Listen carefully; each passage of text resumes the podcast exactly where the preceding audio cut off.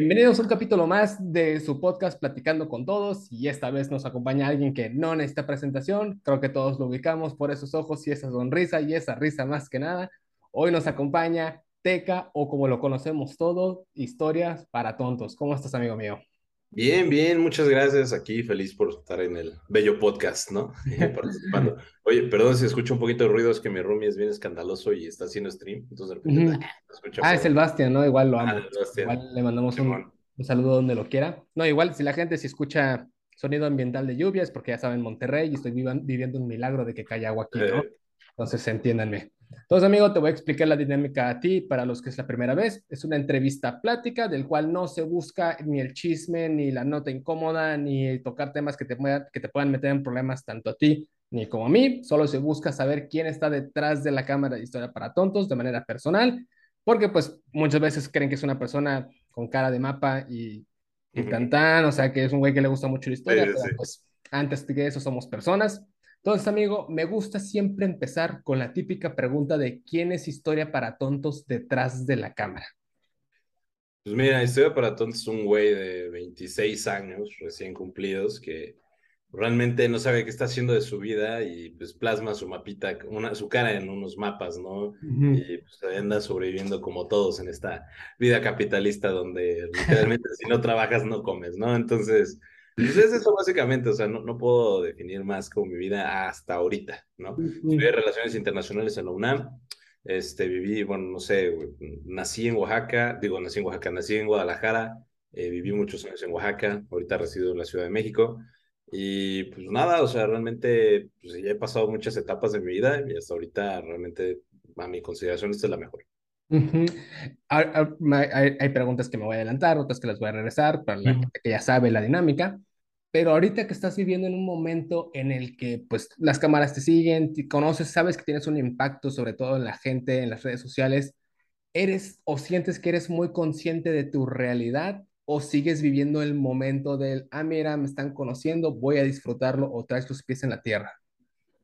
Fíjate que yo tengo mucho los pies en la, la tierra y también siento así como de apenas me están conociendo, ¿sabes? O sea, porque realmente salir del anonimato pues tiene que, güey, un mes, ¿no? O sea, yo creo máximo del año y medio que llevo haciendo esto. Entonces apenas la gente me está conociendo realmente, a mí no me reconocen en la calle tan, fácil, tan fácilmente, tan sencillo. O sea, entonces, y, y, también mantengo mis pies muy en la tierra porque sí he visto varios creadores de contenido en este pues, periodo de tiempo cortito que sí se han desfasado un poco, que, o sea, porque me lo han dicho, ¿no? Así como de, güey, valió madres, me, pues me levé demasiado y pues ahorita tengo que empezar de cero, ¿no? O tengo que reinventarme otra vez totalmente. Y aparte, sabes que ayuda mucho eh, la cuestión de que yo conservo mucho mis amistades eh, cercanas, ¿no? O sea, de la prepa, de la universidad. O sea, como que sí vivo en un mundo muy alejado de la realidad, donde todo es peda y eventos y, y popularidad y todo eso. O sea, que algo, algo que yo no estoy muy acostumbrado. Pero, pues, o sea, el estar con mis amigos que son godines o que siguen estudiando, o pues, que están haciendo maestrías y cosas así, como que sí me mantiene un poco cercano a la realidad, ¿no? Y pues los veo básicamente todas las semanas. O sea, es gente con la que convivo siempre. Entonces, este, sí ando como en, eso, ¿no? Porque sí es de repente de que, no sé, güey, te invitan a un evento donde te encuentres a Ricardo, Ricardo Pérez, ¿no? O de repente, no sé, apenas fui al, gender, reveal de unos amigos, ¿no? O sea, como que sí hay una dualidad muy grande de lo que ahorita es este, mi vida en torno a lo social, como lo popular o lo personal.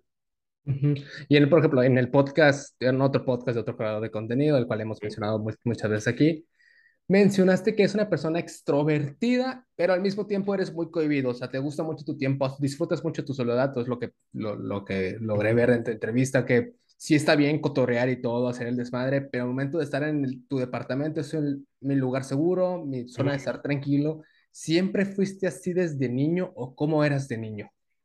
Siempre he sido así, ¿sabes? O sea, de hecho, pues de morro sí era una persona un poco inadaptada, porque sí me costaba trabajo como eh, socializar con la gente, ¿no? Sí. O sea, yo siempre fui como ese morrito que le caía bien a todos, ¿no? O sea, estaba desapercibido, pero caía bien, ¿no? O sea, se llevaba bien con todo el mundo. Entonces, este, y aparte, pues estos cambios que tuve de que, por ejemplo, de, no sé, que estaba en Oaxaca y de repente me vine a la Ciudad de México, sí fue como, ¡pah! ¿no? O sea, un cambio durísimo. Porque, pues yo decía, ¿qué pedo con la Ciudad de México, no? O sea, yo veía el metro y decía, ¿qué verga es esto, güey? O sea, está impresionante, ¿no? Porque pues, en Oaxaca no hay metro, güey. Y también, pero también, por ejemplo, este, entonces como que, bueno, también eso me pasó, pero por ejemplo, cuando pasé de la escuela privada a la pública. ¿no? O sea, que de repente de ir de un ambiente súper cerrado y una burbuja donde pues, la, el 80% de la raza que iba ahí es súper clasista, a entrar a la UNAM y en la preparatoria también fue como de, ¡pah! ¿no? Entonces, eh, siempre como que me gustó como convivir mucho con gente, conocer personas, sobre todo porque eso fue la única ventaja que, que me trajo, ¿no? Estos cambios tan abruptos que llegué a tener pues, de morro, que pues no, no, no te diría así como que, wow, ¿no? Los grandes cambios, sino que simplemente fueron cambios que yo tuve en ese momento, entonces me gustaba como conocer a la gente y sus contextos, ¿no? O sea, porque pues, sí tenía así de que amigos, hijos de diputados y amigos que, aparte yo estudié música también muchos años, amigos que venían de escuela, este, de secundarias públicas, que su contexto social era diferente, entonces como que me gustaba escucharlos, me gustaba convivir con todos, pero al momento que llegaba a mi casa me gustaba como enfocarme en lo mío, ¿no? O sea, jugar videojuegos, yo, yo siempre leí muchos libros, entonces me encerraba y me ponía a leer libros, o sea, y ya saliendo de ahí, este, pues, de mi escuela, de, mi casa, otra vez era como convivir, conocer mucha gente, estar escuchándola, ¿no? Ahí tenemos algo en común, nosotros somos sureños que vivimos en el, en el DF, pero bueno, a ver, ya sé que naciste en Jalisco, pues, pero fue algo muy express. Yo nací en, en Veracruz, pero igual de entrada por salida, o sea, nada más fue de, de aquí salí ya, órale, muévete a donde te toca. Y sí impacta mucho porque el estilo de vida es muy diferente, o sea, Oaxaca y Tabasco pues no son lo más desarrollado del mundo y llegar a la, a la gran ciudad, sobre todo a la capital, donde todo es rápido, todo es un desmadre, todo, o sea, ves que entre Coyoacán y por ejemplo Interlomas, que es Estado de México, es una gran diferencia de personas, o ya ni hablar de Polanco, pues sí te impacta demasiado. ¿Cómo fue que tus padres manejaron ese cambio para un niño como tú? Um, realmente, o sea, pues sí fue como una cuestión de adaptabilidad, pero mis papás siempre fueron personas muy ocupadas, ¿no? ellos trabajaban mucho. Obviamente de morro no lo ves, se sientes mal, ¿no? Porque no están tus papás. Pero, o sea, ya pues están con esas actividades extracurriculares, ¿no? Por ejemplo, de que, este, te digo que yo me metí a clases de música y, o sea, yo salía a las 3 de la, de la secundaria, bueno, a las 3 de la primaria, a las 3 de la secundaria, y me lanzaba directamente a mis clases de música, ¿no? Y terminaba las clases de música a las siete y media, 8 de la noche, y de ahí me lanzaba a, este, ¿cómo se llama? pues a mi casa. Entonces llegaba básicamente a mi casa a hacer tarea y dormir. Sí. ¿no? Entonces como que eso tenía como un control porque siempre estaba ocupado, o sea, realmente no me aburría y no tenía como momentos de ocio, que llegó un punto que sí me afectó, porque cuando entré a la prepa, pues sí le dije así a, a mis papás, ¿no? Como de, este, oigan, la neta tengo así 14, 15 años, ¿no? No quiero estudiar música quiero salir con mis amigos, quiero beber, quiero empedar, ¿no? O sea, normal. la prepa, quiero hacer estupideces, ¿no? No quiero estar estudiando un instrumento musical. Entonces, así como que en ese trance, este, pues sí, mis papás como que intentaban que tanto mi hermano y yo nos adaptáramos, porque sí fue un cambio muy grande, pero esa adaptación también fue con un tema de mantenernos ocupados y socializar con muchísimo tipo de, de personas. Entonces, eso como que también nos ayudó un poco, porque sí nos sacaba como un poquito de contexto del que teníamos en Oaxaca, pero también me ayudaba como a contextualizar de, de mi secundaria a la escuela de música, se llama Olin Yorisli, y pues de ahí, o sea, seguir conociendo gente, ¿no? Ahorita que mencionaste eso del sí me afectó, porque pues obviamente, aunque no nos damos cuenta, si psicológicamente nos afecta mucho pues, las actividades de nuestros padres, sean buenas como malas, entonces obviamente algo de padres ocupados pues, se te puede complicar un poquillo más, pero en la adolescencia creo que es el impacto más complicado porque pues ya sabes, la adolescencia es la época espantosa para todos, todo te preocupa, estás obsesionado con la opinión de los demás, no sabes qué pasa con tu cuerpo. En la adolescencia, ¿cómo crees que estabas sintiendo pues el impacto como tal de la adolescencia? Porque no somos muy conscientes de lo que somos de niños, ¿no? Lo que decimos de que yo era un niño así es porque nuestros papás nos los dijeron y al final todo es filtro de papá. Quizás eras un poquito travieso y porque tu mamá te dijo que, ay, eres poquito travieso y eres un desmadre pero es porque le gana el amor de mamá. ¿Cómo te percibías tú como adolescente? Híjole, a mí en mi adolescencia fue un cambio transitivo bien duro, güey. O sea, bueno, bien duro a nivel personal porque ahí me empecé a deconstruir socialmente. Ok. Te digo que yo estaba en una escuela muy, muy de rich kids, ¿no? Sí. Lo voy a poner así, güey. Tenía equitación en la secundaria. O sea, ese es como el ejemplo más grande que yo. si escuchas, saben de alguna escuela en la Ciudad de México que les dé equitación a sus alumnos desde la primaria, ya sabrán de qué escuela hablo. Muy buena escuela, güey. ¿no? bueno, yo no me voy a de. Güey, gracias eso supe nadar y tenía equitación, güey. ¿Sí? supe castrar cerdos, dato curioso, en una granja. Entonces, o sea, el, o sea, como que de repente salir de ese pequeño círculo social, güey, de esa burbujita social de que para mí existían dos tipos de personas, güey. O sea, la gente muy rica que iba conmigo en la escuela sí. y la gente muy pobre. ¿No? O sea, como que porque mi mamá trabajó muchos años con pueblos indígenas y sabía la condición, ¿no? De personas de escasos recursos, pero obviamente no te das cuenta, o sea, pues, o sea, no como que te das cuenta de las carencias totales. Entonces, cuando, cuando entré a la prepa, ya así, pues te quita de 12, no, de 15 a, a 18 años, pues güey, o sea, entré de una escuela donde éramos 30 alumnos máximo a una escuela donde éramos 50, 60 por grupo, ¿no? Y aparte de, no sé, güey, la generación éramos 180 personas, menos, 90 personas por generación, a 2000 por generación, ¿no? Entonces yo estaba impresionado, güey. Yo entré a ese Sur, o sea, entré a ese Sur y dije, verga, güey, hay un chingo de gente, ¿no? O sea, dije, ¿qué rollo? ¿Cómo cabe tanta gente aquí, güey? O sea, y, y sí fue como que un para mí, ¿no? O sea, fue como, wow, sí somos un chingo, ¿sabes? Eh, pero, este, pero justamente como que pues ya interactuando con la gente y con, con, nuevos compañeros y viendo sus contextos, ¿no? O sea, yo era, me acuerdo de mi grupo, de, entré la tarde aparte, de mi grupo de la tarde, yo creo que yo era el único vato que entró de secundaria privada, ¿no? Todos venían de secundarias técnicas, de telesecundarias, de este, secundarias diurnas, eh, o escuela en casa inclusive, ¿no? Sí.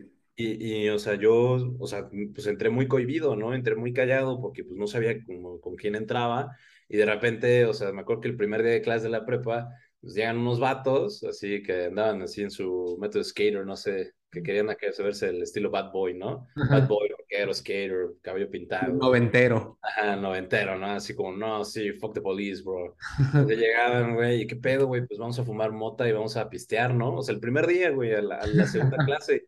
Yo sí, a su máquina, ¿no? Un toy. ¿No? así como que me, me, descuadré un poco en ese sentido. Pero, o sea, conforme fui creciendo, pues obviamente me di cuenta de, pues, de que el, la sociedad era enorme, ¿no?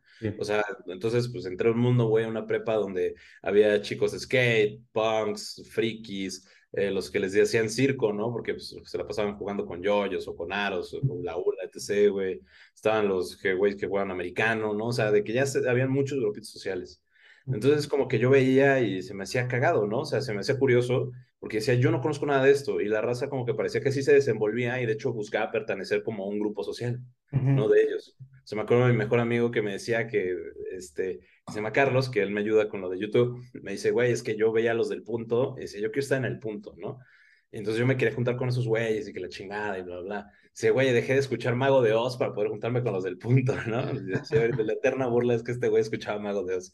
Entonces, este, pues justamente como que, o sea, empecé como a darme cuenta, ¿no? De la verdadera sociedad mexicana y no a la que yo estaba acostumbrada y que estuve ahí encerradita, ¿no?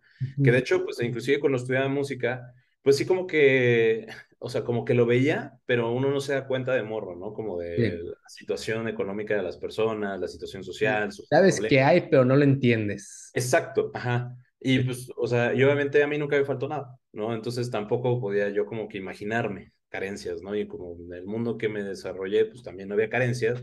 Para mí era así como extraño, ¿no? Como de así hay, pero aquí no está, ¿no? Entonces, este, pues igual, o sea, cuando fui desarrollándome la prepa y todo, pues obviamente me fui deconstruyendo socialmente, empecé a conocer personas, o sea, me acuerdo que me fui a Europa con mis papás, nos fuimos a París y a España, y yo regresé así como de, güey, no mames, pues me fui a París y España y estuvo bien chido, a Barcelona, ¿no? Y estuvo bien verga y que no sé qué, bla, bla. Mis amigos se decían como, güey, o sea, yo nunca he salido de la ciudad, ¿no? Yo, ¿cómo, bro? ¿Cómo que no has salido de la ciudad, no? O sea... ¿Qué te pasa, güey? ¿Qué te pasa, güey? O sea, pues nada, tomas un avión, bro, vas a ver. bueno, güey, y ya, ¿no? O sea, e, entonces, inclusive así también que me decía, no, güey, pues es que yo no conozco el mar, ¿no? Y decía, como, chale, güey, pues, F, ¿no? O sea, como que no me imaginaba, güey, pues yo viajaba una o dos veces al año al mar. Entonces, como que eh, darte cuenta de eso como que te va cambiando, ¿no? Entonces también me daba cuenta de que, pues, por ejemplo, la comunicación que tenía con los vatos de mi secundaria, que todavía los veía, no podía ser la misma, ¿no? Porque pues todos entraron de Caltech, a la Ibero, a la Salle, a etc, etc, ¿no? Entonces así como que inclusive pues de mis amigos de la secundaria me fue alejando porque ya el escucharlos y empezar como a platicar con ellos ya no congeniábamos, ¿no? O sea, inclusive temas muy mundanos, ¿no? Como yo decía, no mames, güey. Y pues me llevaron a las trajas, hicimos unos panditas, güey, estuvo bien verga, ¿no? Nos tomamos unos tonallas, yo nunca había probado, me puse pedísimo. Estos vatos, no, bro, es que ahí nos dieron Grey Goose, ¿no? Esto es como que, órale, o sea, como que sí cambia el business, ¿no? Sí. Entonces, eh, a partir de ahí, pues empecé como a crecer yo personalmente, o sea, empecé a como que darme cuenta de cómo era la verdad, en verdadmente la vida. No te voy a mentir, también me salió mi lado mamón, o sea, porque así también, o sea, pues uno es morro, güey, uno quiere destacar y uno quiere... Claro, claro, uno tiene que cubrir sus inseguridades. Exacto, güey, entonces era así como de, no, güey, pues este, por ejemplo, yo fui de mis amigos el primero que tuve carro, ¿no? En la prepa me dieron carro para ir y venir. Entonces, pues sea así como yo, el morro del carro, güey, no, yo los llevo a cualquier peda, no hay falla, güey, que no sé qué, la chingada, ya sabes, ¿no? O sea, típico, morro fresa de, de, escuela priva, de escuela pública, ¿no? O sea, morro fresa de escuela pública quiere destacar. Yo así fue un tiempo, la neta, pues, pues pasó, güey, pues pasó, güey, o sea, ¿qué te digo? Pues no lo puedo negar. Pero, pues sí, o sea, realmente, eh, pero eh, lo que sí también tenía en cuenta es que no podía como descuidar mis estudios, ¿no? O sea, porque yo entré de una escuela que era súper cuadrada, súper limitada, que, o sea, güey, por cualquier estupidez te suspendían, que tenías que llevar memorándum y, y pues que era carísima a un lugar donde, pues entrabas y, güey, como, si quieres estudiar, estudia, y si no quieres estudiar, pues es tu pedo, ¿no? O sea, realmente. Entonces, como que ahí experimenté el, el, el dichoso libertinaje, pero también la libertad ya vi que me, me, di cuenta que el libertinaje no era chido, ¿no? Porque Definitivamente. El libertinaje, pues, güey, me iba a llevar a la mierda. Y sí, me, me, acuerdo de un amigo que igual que entró, o sea, y conmigo, o sea, también en, en CCH Sur, también de mi secundaria, pero en otro, estaba en otro grupo. Ese güey sí, o sea, se perdió durísimo, ¿no? O sea, se perdió muy cañón, se, se puso súper pedo, le metía las drogas, creo que se, le costó un buen trabajo acabar la prepa. Entonces, así como que yo veía eso y decía como, ok, o sea, ya estoy experimentando las libertades que no tenía, pero no significa que pues, pueda hacer lo que quiera, ¿no? Entonces, eso me ayudó a madurar en muchos sentidos, ¿no? O sea, la verdad, sí fue como una, es un agradecimiento, ¿no? Poder haber entrado a la prepa pública, porque me ayudó a darme cuenta de muchas cosas de, de mis pensamientos que eran erróneos, o sea, tener una desconstrucción social personal y también a madurar en muchos aspectos, ¿no? Pues, solo en temas de responsabilidad. Pero te digo que también aquí fue cuando yo dije, así como de, güey, o sea, tengo 15, 16 años, ¿no? O sea, yo ya no quiero estudiar música. Yo toco flauta transversa. Ah, igual. ah, huevo. estaba en orquesta y todo el pedo. Y sí fue como de, güey, o sea, no. O sea, yo no quiero ser músico. O, a lo mejor sí, pero no quiero salir de la prepa los viernes y irme a la escuela de música. Sí, claro. los viernes quiero hacer las madres, ¿no? O sea, se lo dije a mi mamá, terminé la escuela de iniciación ya para empezar la carrera ya le di el papelito de mi mamá, le dije, ¿sabes qué, jefa? Hasta aquí quedó esto. Ya cumplí yo, toca deshacerme. toca ser un adolescente irrespetuoso y irresponsable. Pero acabé la prepa en tiempo, entonces creo que eso ya tiene méritos. Es un punto, es un punto muy importante. Fíjate que yo igual crecí en una escuela, gracias a Dios, con, de, privada, desde mi privilegio obviamente, pero siempre siendo muy consciente de que hay algo que estaba mal. No sabía qué era, pero sabía que algo estaba mal y con todo respeto a mis amigos, que saben que los quiero mucho y muchos escuchan el podcast y les agradezco mucho, pero había un punto en el que yo ya no congeniaba del... Porque si era la escuela de los fresitas, de Tabasco hay solo dos, entonces pues, los tabascos saben perfectamente cuál es. Entonces, pero son de esas, obviamente no teníamos equitación, pues, pero era de, vas a la secundaria con tus Ferragamo, tu cinturón Gucci, a la chica secundaria. Entonces, pero lo mismo, había de mucho, de poco. Y pues no entendía el cuál era la necesidad de tener unos 3 mil pesos en zapatos para pues, la secundaria. O sea, no pasaba nada, con unos zapatos flexi la armabas chido. Y en eso, pues me tocó lo de las misiones, todo el tema religioso y todo eso, pero, o sea, no como religiosos, me invitaron a las pláticas, a ayudar a la gente y como que siempre se me inculcó eso del, del, del ayudar a los demás, a los que menos tienen. Empecé a ir y fue el, ok, porque este niño no tiene pues las oportunidades que yo tengo. O sea, sé que ya siempre he sabido que no sé, que no, no todos tienen las oportunidades, pero me empezó a dar la curiosidad del por qué, o sea, necesito más, o sea, ¿por qué yo tuve la suerte de esto? Bueno, porque mis papás, pero ¿por qué mis papás sí? Bueno, porque mis abuelos sí. Entonces, como que empecé a intentar entender la situación como adolescente, de ahí entra el tema de la economía, ¿no? Empecé a investigar cuáles son las áreas que se encargan de eso, empieza la curiosidad, pero no sé si te pasó en el impacto social del, a la madre, pues no es como que desaprovechar las situaciones, pero no era consciente, o sea, del esfuerzo de mis papás, de, o de mis abuelos, o de simplemente decir, pues yo sí nací en, en, más acomodado, y a mí sí me pegó bien gacho el, puta, o sea, hoy no quiero comer por mis huevos, hoy no me no hicieron la ensalada de pollo y a mí me caga la ensalada de pollo, pero hay niños que dicen, puta, hoy puedo comer.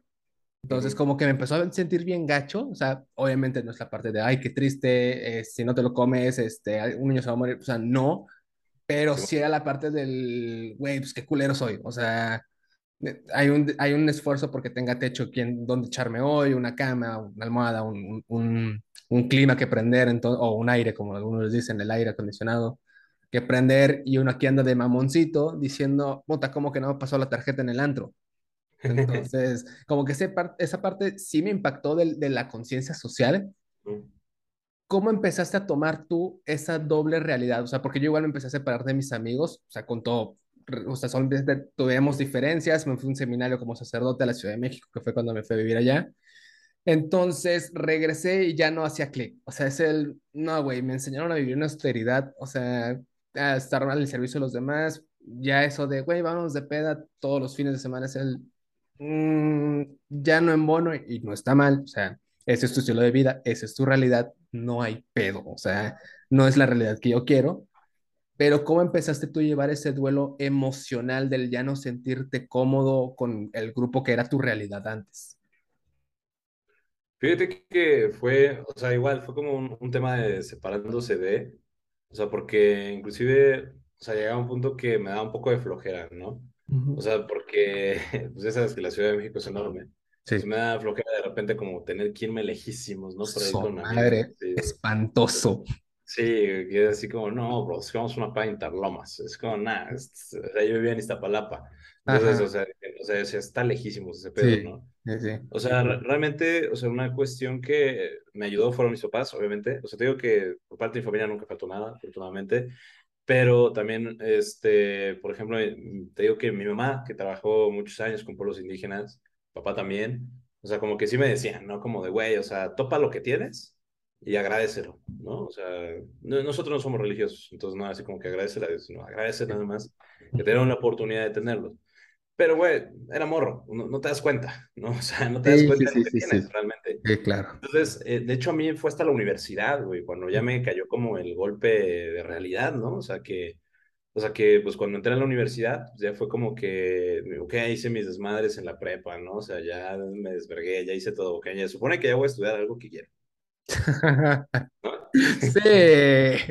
Eh, se supone que yo voy a algo que quiero, se supone que ya. Pero, o sea, justamente entrando a la universidad como que me di cuenta aún más de esta carencia, ¿no? O sea, que sí encontré gente que, pues, güey, le echaba un chingo de ganas, pero me decía, no mames, güey, yo viajo dos horas y media para venir a la universidad, ¿no? O, no, pues yo me estoy pagando mi escuela, entonces, este, de aquí, pues salgo a trabajar.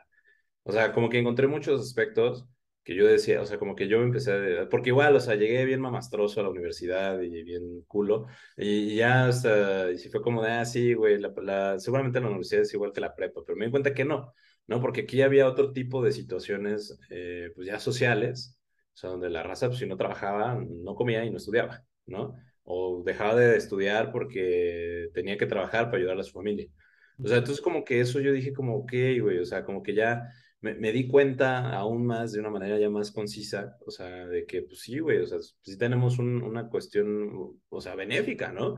O sea, de que yo no tengo la necesidad ni de trabajar, ni, ni de dejar de estudiar, ni, y pues me llevo carro, güey, tengo gasolina, tengo comida, todo, o sea, como que ahí como que sí fue como de, ok, o sea, no, no, puedo, no voy a pedir perdón por tener cosas que realmente tuve la suerte de tenerlas, o sea, que nací en una buena familia y todo eso, pero pues tampoco me voy a, dedicar a ostentar, ¿no?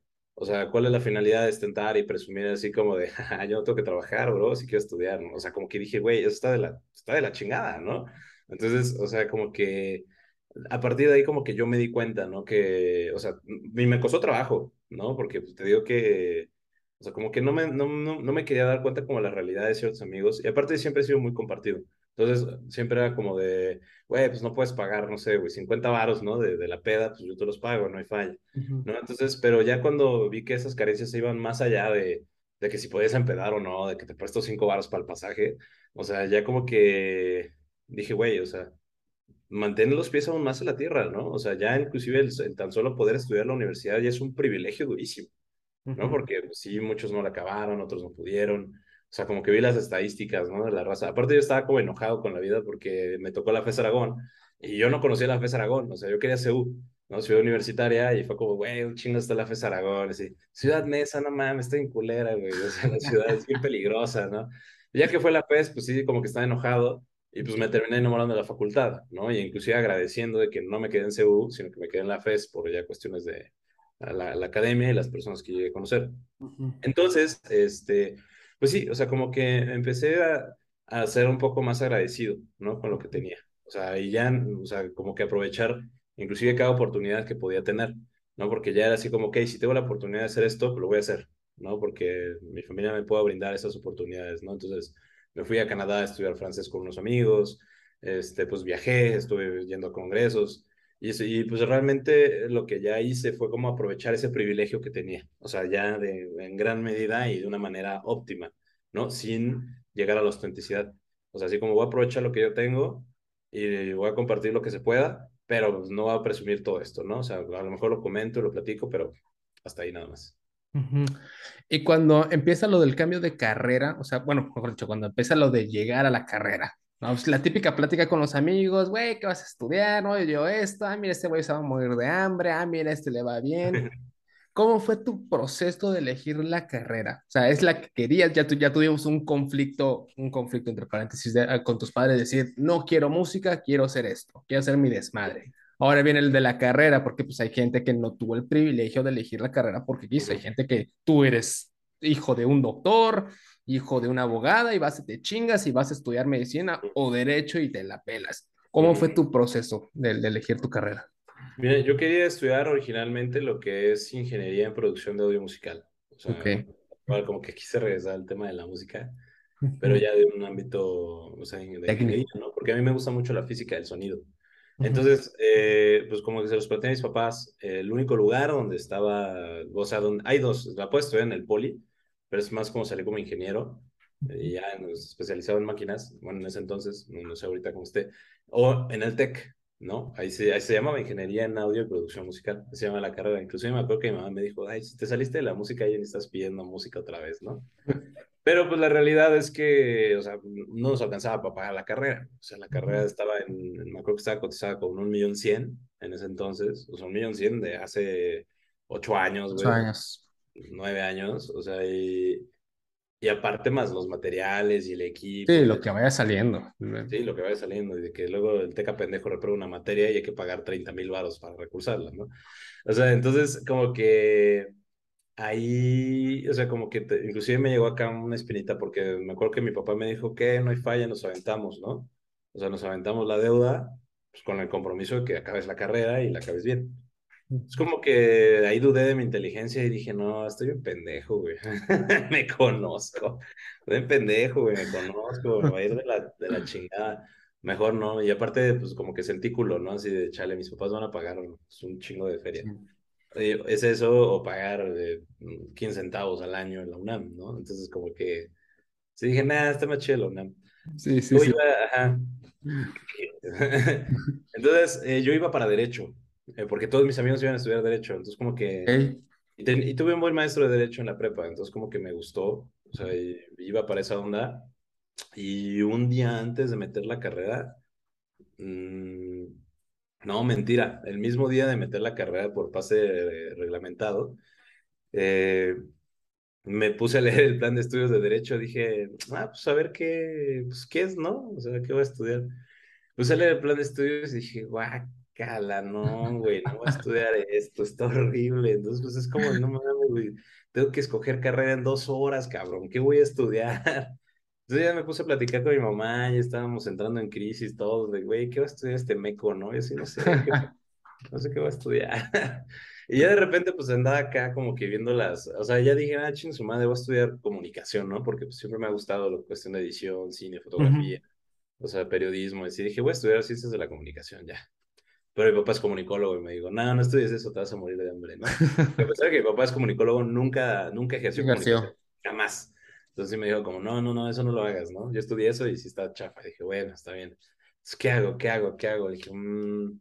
bueno, ya me puse así como que ver carreras de que ciencia política, historia, sociología. Y, me acuerdo que, o sea, estaba como que dándole scrolling hacia abajo y ya me salió relaciones internacionales. dije, ah, su máquina esta carrera, qué pedo, ¿no? Entonces así como que le dije, oye, ma, ¿conoces relaciones internacionales? No, para nada.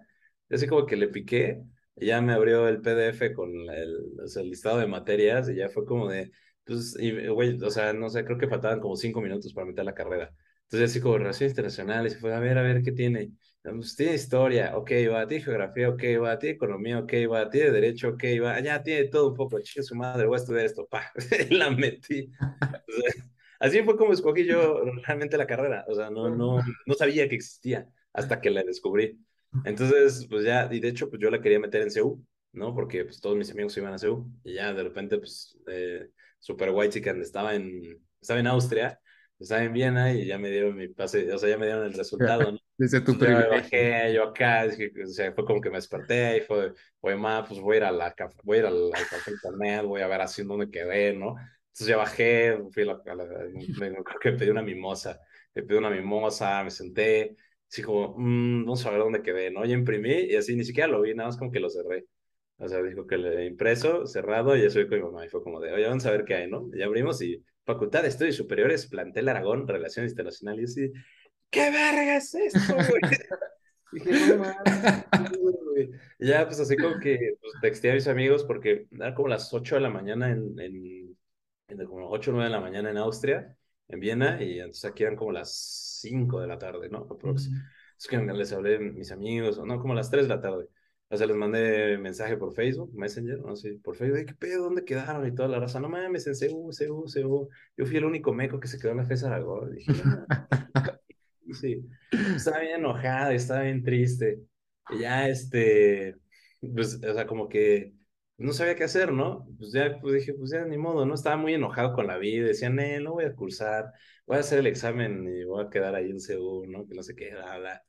Y ya, pues, o sea, como que eh, ya hablé con mis papás, y ya mis papás, ya cuando regresamos, ya mi papá me dijo, mira, pues la neta, si, cúrsate un semestre, ¿no? O sea, cúrsate un semestre, y si no te gusta, pues te pagamos la misma carrera en la Ibero, ¿no? Me acuerdo que estaba más barata, inclusive como pues te vas al Ibero, te pagamos la carrera del Ibero y ya. O sea, pues, realmente ahí no es como que un examen caguengue, pagas y ya entras.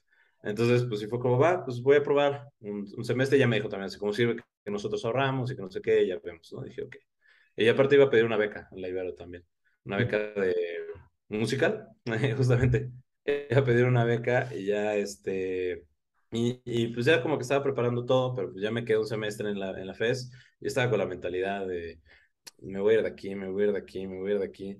Pero pues no, o sea, resultó que, o sea, a pesar que la zona sí está horrible, está muy fea, o sea, pues sí, así es como ese meme de Bob Esponja donde está la señora Puff, así que dice, me encanta la cárcel, aquí está la gente que amo y así, puro malandro, así la fe dragón, güey. Entonces, como que, o sea, como que, pues congenié con mucha gente chida, o sea, conocí gente muy chida, muy cool, o sea, realmente ya el plan de estudios me gustó un buen y aparte del primer semestre salí con 9.8. ¿no? Entonces dije, ah, ya, güey, chido su madre, voy a quedar acá, ya. Está bien fácil la carrera aquí. ya pónganle. Terminé, terminé saliendo con 8-6, pero eso ya fue culpa mía, ¿no? Pero no, nunca fui el mejor estudiante de la vida. Pero, o sea, sí como que ya, o sea, sí fue como que un agüite, porque en primer lugar casi nadie escogió relaciones internacionales de mis amigos, ¿no? Todos se fueron a ingenierías o a derecho, o, sociología, quién sabe por qué. Y, y, pues segunda en una facultad que pues, no conocía y no conocía a nadie. ¿no? Y tercero, que aparte, pues todavía como que traía esta mentalidad muy cerrada, ¿no? De, pues, muy, muy clasista en cierto aspecto, o sea, muy, este, mamona, pero pues ya, este, afortunadamente, pues todos estos como cambios radicales me ayudaron mucho como a crecer, a abrir la mente. Y hasta ese momento teníamos 24 años más o menos, tú y yo tenemos la misma edad. Tomando en cuenta tu secundaria, la infancia no, si quieres toma tu quinto y sexto de primaria, tu preparatoria y tu universidad, ¿te considerabas una persona feliz? Sí, sí, la neta sí. O sea, nunca me, me, faltó nada, como te dije. realmente mm, tuve padres no estrictos, pero sí protectores. No sobreprotectores, sí protectores, ¿no? O sea, como que ciertas cositas no me dejaban hacer. O sea, como buen morro, pues te hacías berrinche, ¿no? Así como, güey, ¿por qué no puedo hacer esto que mis amigos sí, ¿no? Sí, claro. O sea, y pero en general, sí, siempre fui una persona muy feliz, o sea, muy alivianada, muy tranquila, muy adaptable, ¿no? O sea, al principio siempre he sido muy retraído a los cambios, pero ya posteriormente, ya cuando como que me siento cómodo, ya me explayo y no tengo ningún problema en seguir desarrollándome con las personas, ¿no? Entonces, eh, pues sí me, o sea, lo que la secundaria, súper tranquila, o sea, realmente, ¿no? O sea, la preparatoria fue mi desmadre total. O sea, ahí sí hice lo que quería y me valía madres y no me di consecuencias, ¿no? En realidad. O sea, desde que me convertí ese morro que ya mis papás ya sabían que yo iba a llegar los viernes tarde, ¿no? En la noche. O, pues, bajo cierta responsabilidad, ¿no? Porque, o sea, a pesar de que los viernes llegaba tarde, noche, llegaba a las nueve, güey. O sea, nueve y media. ¿no? o sea, temprano, ¿eh? Ajá, llegaba temprano, o sea, nunca fui como de esos de que no llegan mañana. sí, sí, sí, sí, O sea, hasta eso, de la mañana en el monte. en un margen de de horario de siete y media de la mañana a 9 de la noche.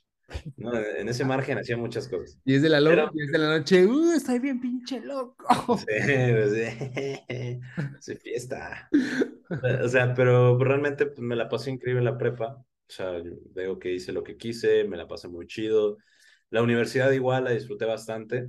O sea, me dieron así un tip un día, un maestro me dijo como, güey, la universidad son tus últimas vacaciones, así que tómalas como tal dije, huevo, y pues lo tomé muy en serio, ¿no? O sea, pues, obviamente sí aprendí mucho, nunca descuidé la escuela, igualmente, o sea, acabé la, la, universidad en tiempo y forma, con un bello promedio de 8.6, y casi no reprobé materias, ¿no? Entonces, eh, realmente, pues en la, durante la universidad, pues viajé mucho, conocí mucha gente, eh, no sé, güey, tuve una de mis primeras novias, o sea, como que hice todo, ¿no? Todo lo que pueda hacer un universitario estilo American Pie, yo lo hice, güey, y me la pasé bien chida y acabé bien y la disfruté bastante. Entonces, sí, o sea, todas estas etapas de mi vida, yo sí me las pasé muy bien. ¿Y la historia en qué momento llega? O sea, se has dicho que, por ejemplo, relaciones internacionales, viste historia y dices, ah, mira, va, que te gustaba leer, pero ¿dónde entra ese gusto por la historia? No, la historia viene desde mucho antes. O sea, mis abuelos eran historiadores. Los, oh, papás de mi mamá. Ellos, de hecho, pues fueron directores, fueron maestros de historia toda su vida e inclusive escribieron, escribían los libros de texto de historia para la SEP, ¿no? O sea, con trillas. Ellos trabajaban en trillas. Entonces, eh, realmente pues, la historia siempre estuvo presente. Mi mamá es antropóloga, eh, sus hermanos son antropólogos, y si no, sus hermanas son maestras. Eh, mi papá igual, o sea, le encanta la historia, le encanta todos los contextos y los temas sociales. Entonces, y, realmente siempre estuve como desenvuelto en eso, ¿no?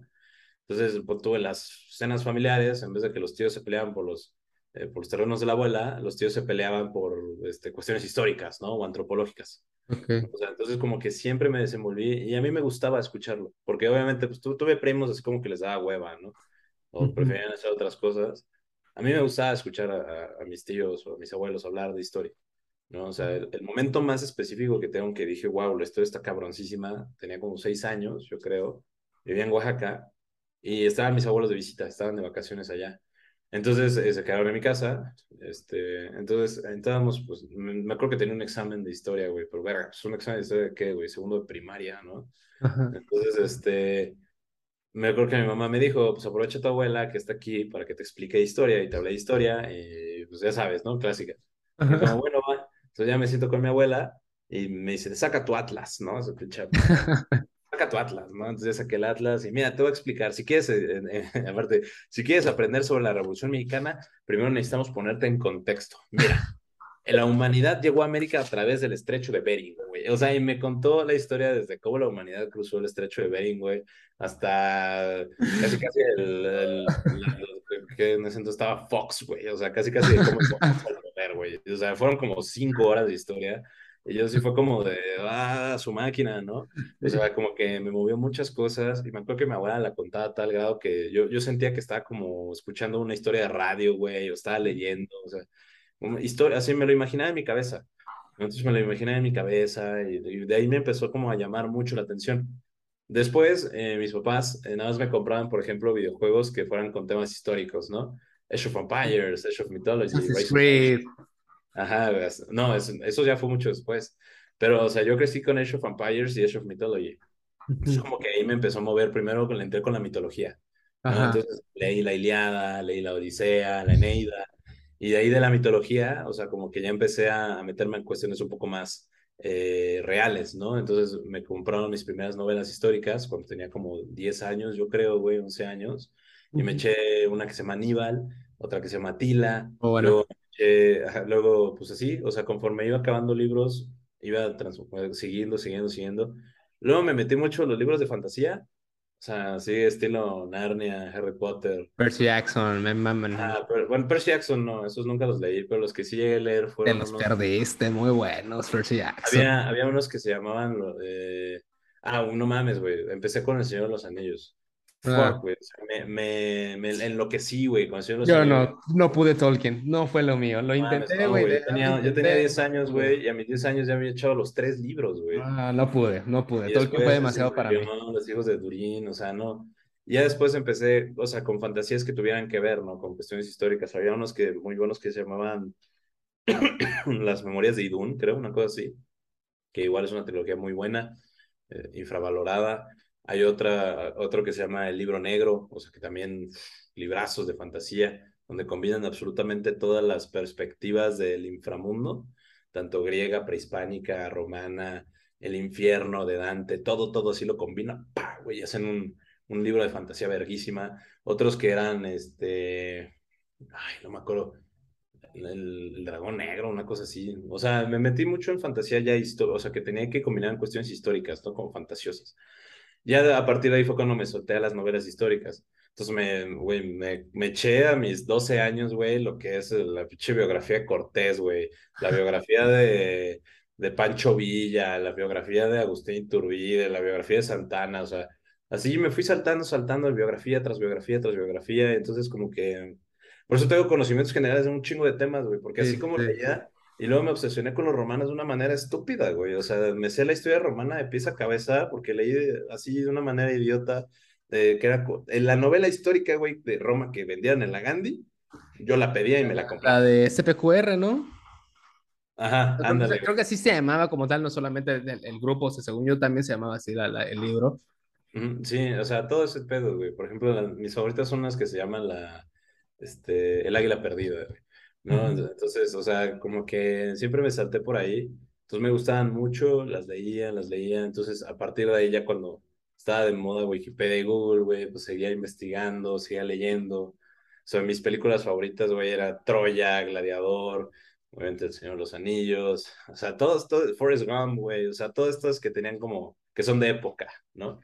Entonces, pues siempre estuve así, güey, toda la vida, toda la vida. Entonces, obviamente llegó un punto en que la peda yo era ese vato raro, güey, que contaba datos históricos, ¿no? O sea, yo decía, ahí llegó el pinche teca con sus datos históricos. Ah, ¿sabías que en 1984? O sea, Entonces, pues, horrible. eh, está bien chido. Ahorita que dijiste lo de tu abuela, yo, yo tengo una hermana de 7 años, ¿no? Entonces, pon en contexto que yo tengo 26 recién cumplidos, mi hermano va a cumplir 28 y mi hermana de 7 años. Entonces, pues la niña es una bola de, de sobreestimulación.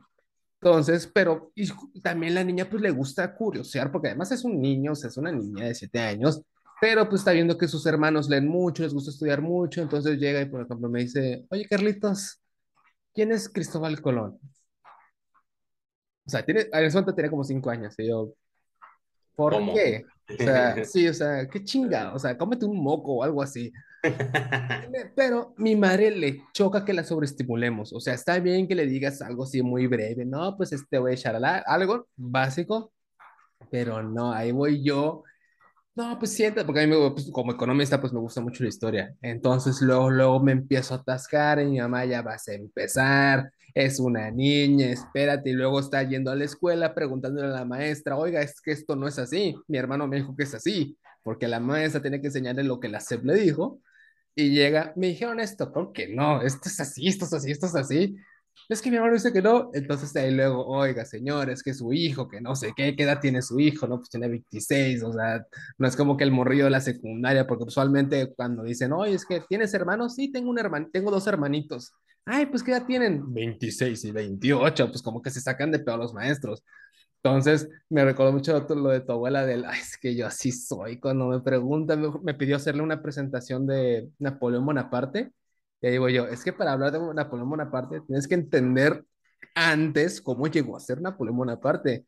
Y nada, me dice mi madre, tienen seis años. ¿No pasa los Rothschild? Sí, sí, sí.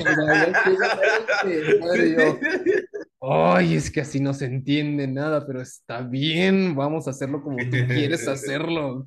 Entonces, pues me, da un chingo de risa del, del, es una esponjita, pero la niña sí se acuerda, o sea, si llega, por ejemplo, con los españoles, que llega y me dice, Hernán, como para confirmar los datos, ¿no? Hernán, usted fue este que tal, y yo, ajá.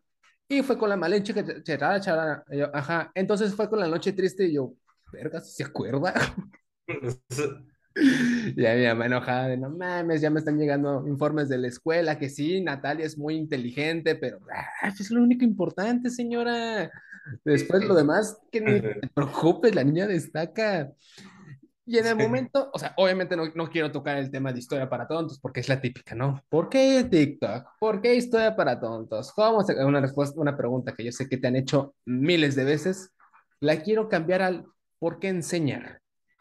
Porque una cosa es sentarse en una cámara, hacer un video cagado, pero ¿por qué esas ganas de enseñar?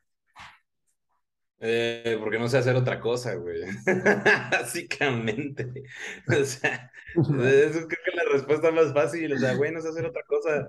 O sea, no sé, güey, es que yo, he hecho muchas cosas. O sea, o sea, yo he trabajado de redactor de textos, editor, güey.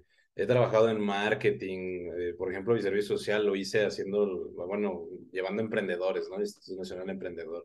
Trabajé en logística internacional, eh, trabajé dando cursos a niños indígenas, haciendo, editando relatorías, haciendo relatorías, o sea, he hecho varias cosas, ¿no? O sea, ya como académicas, profesionales, whatever. y, y de todo eso, güey, nada me ha gustado. O sea, nada he encontrado así como de, wow, está bien chido, ¿no? O sea, wow, está increíble. O sea, realmente porque la finalidad no era enseñar, güey. O sea, no, la, la finalidad de Historia para Todos al principio era nada más yo desaburrirme. ¿No? O sea, decir como, me mamé, ya, ¿no? O sea, porque siempre ha sido, siempre ha sido así, güey. O sea, de hecho, yo te puedo enseñar videos, güey, de cuando iba a la prepa a la universidad, yo siempre me dedicaba como a editar videos cagados de mis compas, güey. O sea, ya saben, ¿no? O sea, como que lo grabarlo y, no sé, güey, ponerlo al Thanos bailando atrás, güey. O sea, siempre hice como eso. Sí. Entonces, la, la, cuestión del entretenimiento siempre me llamó la atención, ¿no? O sea, el hacer reír al otro, pero no de manera profesional, o sea, no ser comediante, no ser estando, porque yo no sé hacer eso. Pero, o sea, realmente eh, Historia para Tontos fue como de una manera de yo expresarme e inclusive de demostrar lo que sé, ¿no? O sea, de, o de demostrar así como lo que, los conocimientos que adquirí, porque yo soy muy entrado en el tema de, de que el, la única obligación de una persona que tiene como ser humano es eh, mostrar el conocimiento que tiene, ¿no? O sea, compartir lo que sabe.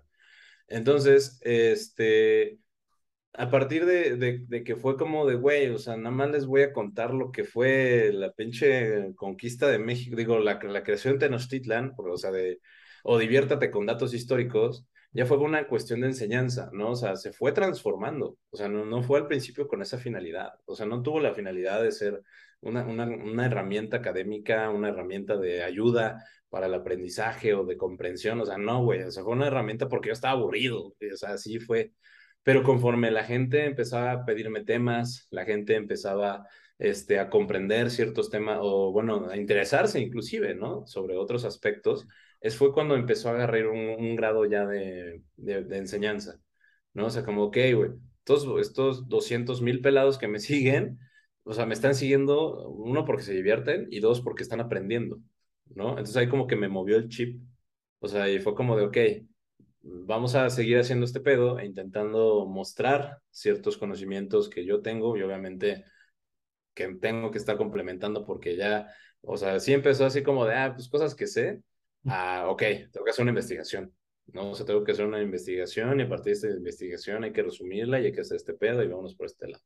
O sea, ya hacer una cuestión más didáctica, ¿no? Entonces, ya, por ejemplo, cuando entramos al tema del podcast, ya en el podcast, si intentamos, y si siguen el podcast, historia para tontos podcast, en el tema del podcast, este, ya fue como de, güey, que, o sea, no le vamos a dar más profesionalismo porque esto pues, no tiene ningún tipo de objetivo de ser, cero profesional, cero académico. O sea, no queremos, güey, meternos ni con la academia, ni con el profesional, ni, ni sustituir a la educación básica, ni historiadores, ni nada, o sea, nada. Nosotros queremos que la gente aprenda algo nuevo cada día, se divierta y que diga, huevo, esta madre está interesante y se meta a Wikipedia y siga leyendo, ¿no? Es lo que nosotros queremos, es lo que yo quiero. Entonces, como que se fue transformando a eso, ¿no? A, la, cuestión de, pues, de, un intento de enseñanza que fue bien aceptado, fue, está siendo bien, sigue siendo bien aceptado, está siendo valorado por ahora sí millones de personas, pero que obviamente pues cada, cada o sea, sí se ha transformado, o sea, sí he estado como que intentando darle, eh, fuera de la profesionalidad, un poco más de estructura, ¿no? Entonces, o sea, sí él lo he estado intentando transformar y aprendí, y yo aprendí que me gusta, ¿no? O sea, realmente es algo que realmente disfruto y que me mama y, o sea, que me inviten a eventos y que vaya a este lado y, estar leyendo, güey, todos los pinches días, cuatro o cinco horas de un pinche tema que neta a nadie le importa, güey, pero por alguna razón se hace interesante si yo lo cuento, ¿no? Sí. O sea, es como, güey, güey, a nadie le importa que el Taj Mahal sea una tumba, ¿no? Pero bueno, 64 mil personas lo vieron y dijeron como de huevo, es una tumba, está cagado, sí, sí, sí. entonces, este, fue como, como que yo me, me, o sea, lejos de, o sea, sí me gusta entretener a la gente, pero me gusta que la gente se interese en los temas, e, me, o sea, me gusta que la gente investigue. O sea, me gusta que la gente, o sea, no, no digan como... Despertar esa curiosidad de la gente. Ajá, exacto, como despertar la curiosidad de las personas a partir de cosas que yo digo, o sea, cuestiones muy básicas, porque me han llegado literalmente miles y miles y miles de mensajes. O sea, yo ya puedo hablar de decenas de miles de mensajes agradeciéndome porque gracias al video que hice pasaron su examen de historia de primaria, de secundaria, de prepa, de universidad e inclusive, güey, o sea, como que, güey, gracias a que tocaste este tema, me ayudó un chingo para estudiar, para entrar a la prepa, para entrar a la universidad. O inclusive algo más cagado, ¿no? O sea, así como, oye, pues qué pedo, tengo 54 años y llevo 35 años viviendo en Estados Unidos y pues la neta, gracias a tu video, se, estoy aprendiendo un poco más de ese país que dejé hace mucho tiempo, ¿no? O sea, entonces como que ahí empieza a mover algo y te empiezas a sentir bien, ¿no? Entonces yo dije como, verga, güey, está, está muy chido esto, ¿no? O sea, como que el, el, el, generar interés por el conocimiento creo que es una de las cosas más satisfactorias que he sentido en mi vida. O sea, así como de, ja. Eh, o sea, ¿y sabes cómo lo descubrí? por un video que hice de Sealand, o sea, la, la plataforma, que es un país no reconocido. O sea, hice un video del Sealand y alguien me mandó una estadística, un amigo que trabaja en, en marketing, en networking. Entonces me dijo como de, güey, o sea, me, por mera curiosidad, ah, porque me quería contratar para una campaña. Me dijo, por mera curiosidad estaba viendo tus métricas y las búsquedas de Google. Dice, no sé, güey, tú subiste el primero de septiembre Sealand, ¿no? para el 2 de septiembre, la búsqueda de Sealand a nivel nacional se multiplicó por 2.000 veces, ¿no? O sea, para el segundo. Hoy. Dije, a la verga, güey.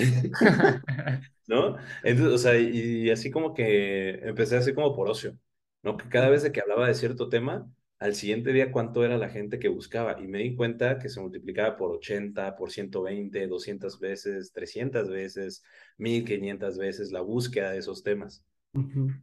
Entonces, es por eso mismo que, en que inclusive ya ahorita temas que sí manejo muy chido, que son temas geopolíticos, o sea, eso es porque yo me especialicé en geopolítica del siglo XXI, eh, sobre todo en Medio Oriente, o sea, son temas que manejo muy bien.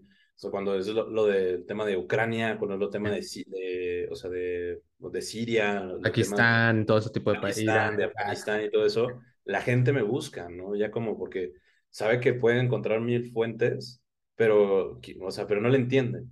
O sea, necesitan que un mapa con cara que habla les explique huevo, ¿no? O sea, entonces así como yo digo, güey, verga, o sea, de aquí sí me tengo que enfocar porque es un tema que está pasando ahorita y la gente está asustada, ¿no? Entonces, ¿cómo, cómo puedes relajar a las personas de una manera divertida, entretenida, y pero que aparte entiendan el, el problema?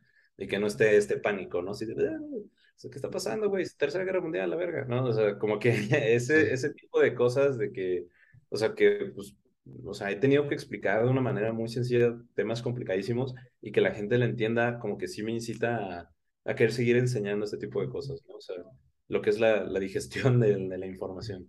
Fíjate que, a ver, tocaste muchos puntos, pero vamos un, un paso a la vez. Ahorita que dijiste lo del, el, el de la historia del, pues, aunque sea un tema que no tiene relevancia, si lo digo yo, la gente le interesa.